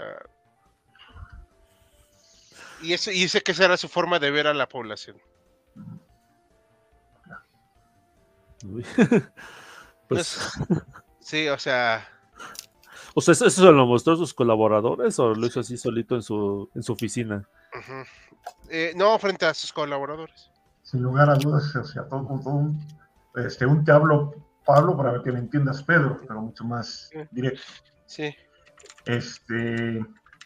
Pues, como ven, ya, ya va siendo hora de, creo, ¿no? De... Ok. ¿Gustan que mostremos algunos comentarios de la audiencia? Este, ahorita, para ir luego pasando una parte ya de cierre del en vivo. Va. Alejandro Cortés, el espíritu de Stalin se ha manifestado durante el discurso de David. Allí manos extrañas han tapado la transmisión para, para evitar manchar la figura del camarada. Este, Isabel Salgado, yo me quedo con la frase, los rusos son gente de la Edad Media viviendo en el siglo XXI. Mm. algunos. Alejandro Cortés, ¿me estás diciendo que en un régimen socialista centralizado, eh, con el poder centralizado, tiene otros datos e hizo un culto a la imagen de su líder? ¿Quién lo hubiera creído? Efectivamente. Bueno, si aceptamos Norcorea, Cuba, China, Vietnam, eh, Camboya, no sé, algún otro ejemplo, Europa Oriental. Etiopía. Ah, Etiopía. Isabel nos comenta, en una reunión del círculo hermético estaban preocupados porque la gente se alzara contra el gobierno. Stalin se hizo traer una gallina, lo que nos contaba, le empezó a arrancar plumas a lo bruto mientras el animal... Así, bueno, lo que decía, ¿no? Mientras el animal suplicaba, ¿no? O sea, bueno, se quejaba. Pero sí, sí, sí lo, parece ser que sí lo hizo. O sea, y diciendo que pues la, gente tiene memoria corta y que siempre va a agradecer. Sí, y sin lugar a dudas, en este, en este proceso de culto a la personalidad que estaba llevando a cabo, eh, a la par que este miedo, naturalmente iba a tener una base, eh, a mi juicio, bastante fuerte. Ahora, lo que mencionaba David sobre la desaparición de este personaje, jefe de los servicios de inteligencia, que lo desaparecen de la foto, eh, es literalmente esto de nunca existió. No sé si fue tan cierto así al nivel, por ejemplo, de la novela 1984. Perdonen los que no la han leído, ya les eché ahí un poco, la soplé un poco, pero casi casi preguntar por alguien que desaparece era casi hasta delito. No sé si esa fue la misma situación en la Unión Soviética. O sea, de llegar a, erradicar de raíz a alguno o algunos personajes y estar penalizado esto de preguntar, oye, ¿qué pasó con fulano? No existió, nunca hubo nadie con ese nombre. No sé si en la Unión Soviética se dio hasta ese nivel. Pues es muy probable, ¿no? Pues depende también, este, en qué circunstancias, ¿no? De hecho, me voy a acordar de esa película de, la muerte de Stalin, en la que están en la cena y que a uno de los este, comensales se les ocurre preguntar por uno este, que, que ya habían mandado al más allá en circunstancias este, extremas. Bueno, no fue poco claro porque fue evidente lo que le hicieron. Sí. sí. Eh, hay que recordar también, o sea, aquí en la imagen, la que no se ve obviamente en, el, en la presentación, pero de aquí solamente estoy contando, ¿eh? Stalin, otra, una mujer acá, eh, Muranov y me parece, eh, esta soba son de los que pasan de la Segunda Guerra Mundial. O sea, poquísimo. O sea, ¿sí se los echó? Ah, sí. Aunque, bueno, hubo algunos que murieron de causas naturales, ¿no? Por ejemplo, Serchinsky creo que sí murió de causas naturales. Pero otros tantos sí les dieron su ayudadita. Ah, bueno, sí. Para llegar con San Pedro. Este, eh, igual con esto de las purgas que señalaba quiero otra vez referenciar Rebelión de la Granja. Hay una escena Napoleón, barra Stalin, lleva a cabo una serie de situaciones similares con varios de los animales de la granja usando a su grupo de perros amestrados, así que obligándolos a confesar delitos que no cometieron y luego ejecutándolos. O sea, un paralelismo, obviamente, crítica contemporánea al régimen que se estaba dando en la Unión Soviética en ese momento. Este, nos comenta David eh, que recomienda a nosotros y a la audiencia la película de Stalin de 1992, está en YouTube, doblada al español castellano. Este, dice que es buena, aunque el maquillaje del actor deja bastante que desear, es decir, no se le parece, pero más es la de, Robert Duval. Mm. Robert Duval es el que hace el papel de Stalin, el que era el consiglieri en El Padrino. Ah, Gran película. Estaba, y es buena película, es muy buena película, en mi opinión. Sí. Tomamos nota. Perdón, aquí sí tenemos que poner este comentario. Sí. Ok. Bueno, si te chocas contra un pelotón de fusilamiento, nos dice Isabel, o un piolet, es obviamente causa de muerte natural. Concuerdo total. ¿Hay algún comentario o pregunta de la audiencia que pudiéramos comentar? Ah, bueno, aquí está último. Alejandro Cadena. Los vietnamitas, en el caso de vietnamitas, se hizo culto a la personalidad. A ver, compañeros. Existe la ciudad Ho Chi Minh. Sí, claro, claro, Ho Chi Minh. digamos que en todos esos regímenes en mayor o menor medida se hizo. O sea, hay Va de la mano con los regímenes totalitarios. Sí. O autoritarios también. Sí, claro. Este, creo que había un último comentario de un usuario llamado César, me parece. Que no también mandó a la esposa de Molotov a prisión. Ese dato lo desconozco. ¿Qué dicen, compañeros? Sí. Según la película de la muerte de Stalin, sí fue, ¿no? El caso, ¿no? Pero creo que sí. Y digo, ¿quién no? Pues sí. Hasta con su propia familia fue implacable. O sea, no sé si conocen la historia de Jacob, su hijo, este, de su primer matrimonio, que cuando muere su primera mujer, la relación con Jacob se va al caño. Ya no quiere saber de él. De hecho, cuando Jacob se enlista en el ejército eh, rojo, le toca la invasión alemana, cae prisionero, y Stalin no hace nada por recuperarlo. O sea, Jacob va a morir en un campo de concentración. Eh, con su hija la relación va a ser distinta. Ya luego la hija, y también hay un documental al respecto en YouTube, donde cuenta su testimonio, pero muestra que tanto para puertas adentro como para los demás era tremendamente implacable.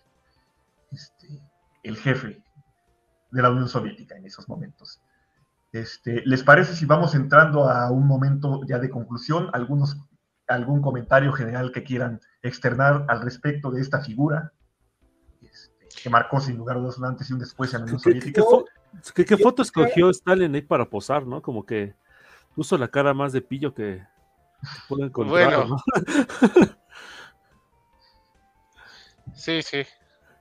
Yo quisiera concluir que los totalitarismos no tienen que ver con geometría política de derecha o izquierda. Totalmente. Son muy similares y se tocan en las puntas.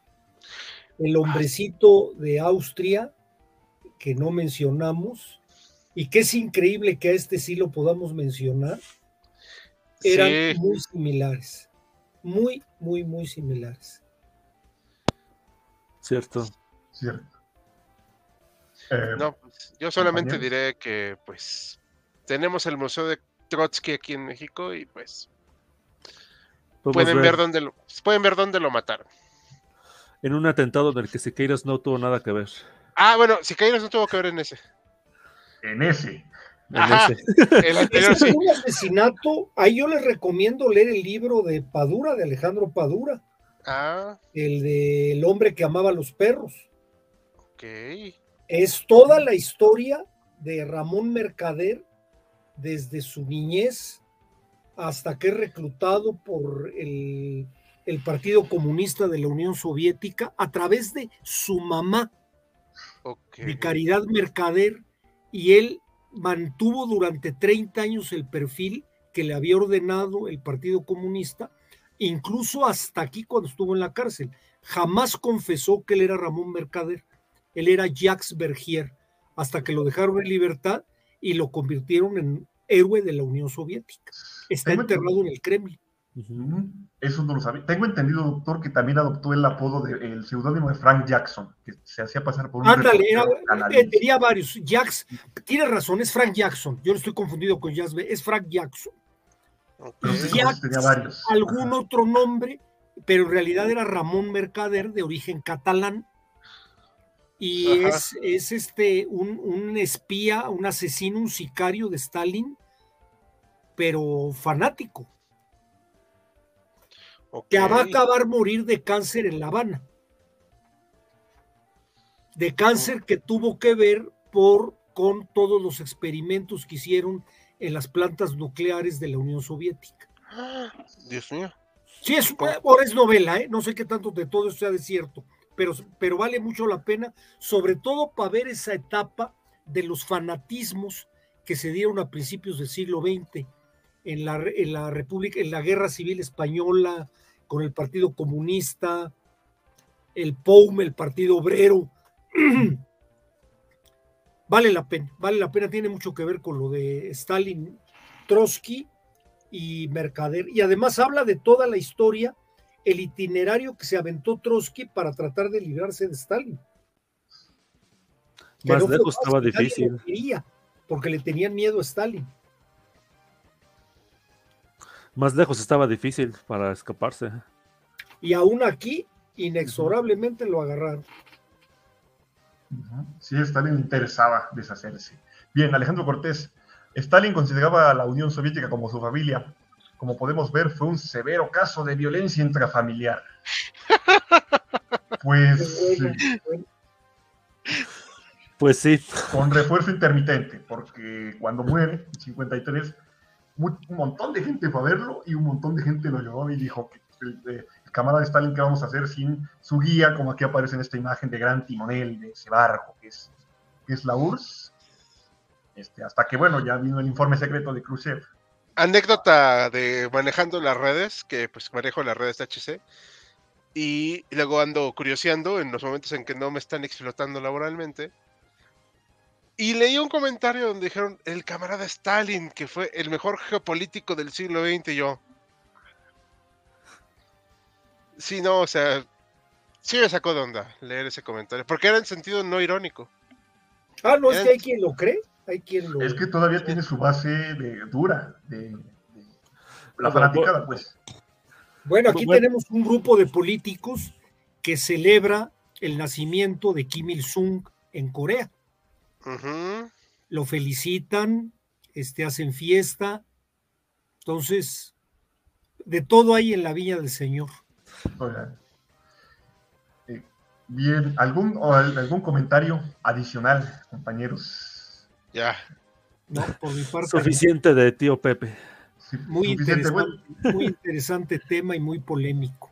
Bueno, perfecto. Yo rapidísimo quiero cerrar con igual, decir, una figura importante en el siglo XX, en, los fanatismos, que marcó antes y un después en la Unión Soviética. Cuento de forma muy veloz esta anécdota eh, sobre el terror que inspiraba Stalin, que además es, es, muy llamativo. O sea, si lo contestamos con el cabo austriaco, que es así muy explosivo en sus discursos y este, muy teatral, muy, mueve mucho las manos. Si ustedes revisan discursos de Stalin, Stalin es muy eh, monótono, si se puede decir. O sea, su voz no tiene matices, casi no. era buen orador? ¿No era buen orador? No era buen orador. Este, y uno a veces puede pensar, bueno, ese hombre, bueno, sí, sus ojos, su mirada como de lobo da miedo, pero si lo contrastamos con su antagónico, con su antagónico, pues tal vez no. Pero el caso es que sí, sí lo logró hacer y para esta, esta anécdota que la pueden ver en un documental sobre la Guerra Fría. Estaba Stalin dialogando con unos diplomáticos y un mesero se acerca a darle, a servirle y se le cae un poco de salsa en el uniforme de Stalin y se hace el silencio en la audiencia. Y, creo que algunos dijeron, no hombre, este mesero ya no ve la luz, ya no, ve, ya no va a ver la luz. El mesero se puso blanco, nadie se movió por varios minutos. Stalin pregunta, ¿por qué, ¿por qué pararon? ¿qué pasó? Camarada, le dice a alguien con un hilo de voz, eh, no, no, no cree que, no, no, no gustaría que le limpiáramos eh, el uniforme. Y Stalin dice, ah, no, no se preocupen, no hay problema. Pero a ese nivel, o sea, es muy interesante. Ah, ah, ahorita que mencionas eso de los discursos de, Stalin, hay otra anécdota, bueno, dato curioso, es de que efectivamente no era como de lo del alemán, que le encantaba hacer discursos, hacía pocos discursos, y cuando ah, habló, este, cuando inició la, cuando los alemanes invadieron la Unión Soviética, fue la primera vez que hizo una transmisión radial, este, hablándole a, su público, y fue la primera vez que la mayor parte de, su pueblo lo escuchó, y la primera vez que se enteraron que era georgiano, porque se le notaba el acento, este, en, en, esas circunstancias, bueno, su, acento no, no, no, no, no lo puedo quitar, y fue que nos enteraron de que no era ruso o ruso, sino que era georgiano por ese discurso que hizo. Vaya. Interesante. Hasta ese entonces habló. Ajá, sí, así en público, ¿no? Que, que se transmitió así, este, porque hablaba, pero hablaba en congresos que eran normalmente cerrados, o sea, eran gente de 5 mil personas a lo, a lo máximo, que pues, con la población de la Unión Soviética era nada. Sí. Esta fue su primer discurso a la nación. Este, en YouTube pueden encontrar su discurso en el Kremlin, en la, Plaza Roja, en los primeros meses de la invasión alemana, donde llama a la resistencia. Pueden ver naturalmente el contraste de, esta oratoria. Ya para cerrar, pues señalo otra vez una figura que es importante estudiar, conocer cómo surgió. Aquí vimos una pequeña, vieron los contertulios una pequeña eh, una semblanza muy, muy detallada y que pues bueno, sí cambió o contribuyó a cambiar la fisonomía de la Unión Soviética. Este, a mi juicio sí no se puede negar que contribuyó a su industrialización a un precio muy alto en vidas y en otras cuestiones, que instauró un régimen todas luces totalitario y que es importante estudiar y pues sin lugar a dudas seguir viendo sus diversas aristas. ¿Algo que quieran añadir, con, eh, compañeros con tertulios? No, muchas gracias por visitarnos y vernos. muchas gracias a la audiencia por seguir, como cada jueves, este, este en vivo. Eh, por favor, eh, los invitamos a continuar y denle like al en vivo, comenten, gustan datos curiosos también o alguna pregunta que se les haya quedado en el tintero y la atenderemos. Eh, a nombre del equipo de HC Historia Contemporánea, les damos, les doy, eh, nos despedimos. Les deseamos una excelente noche, fin de semana.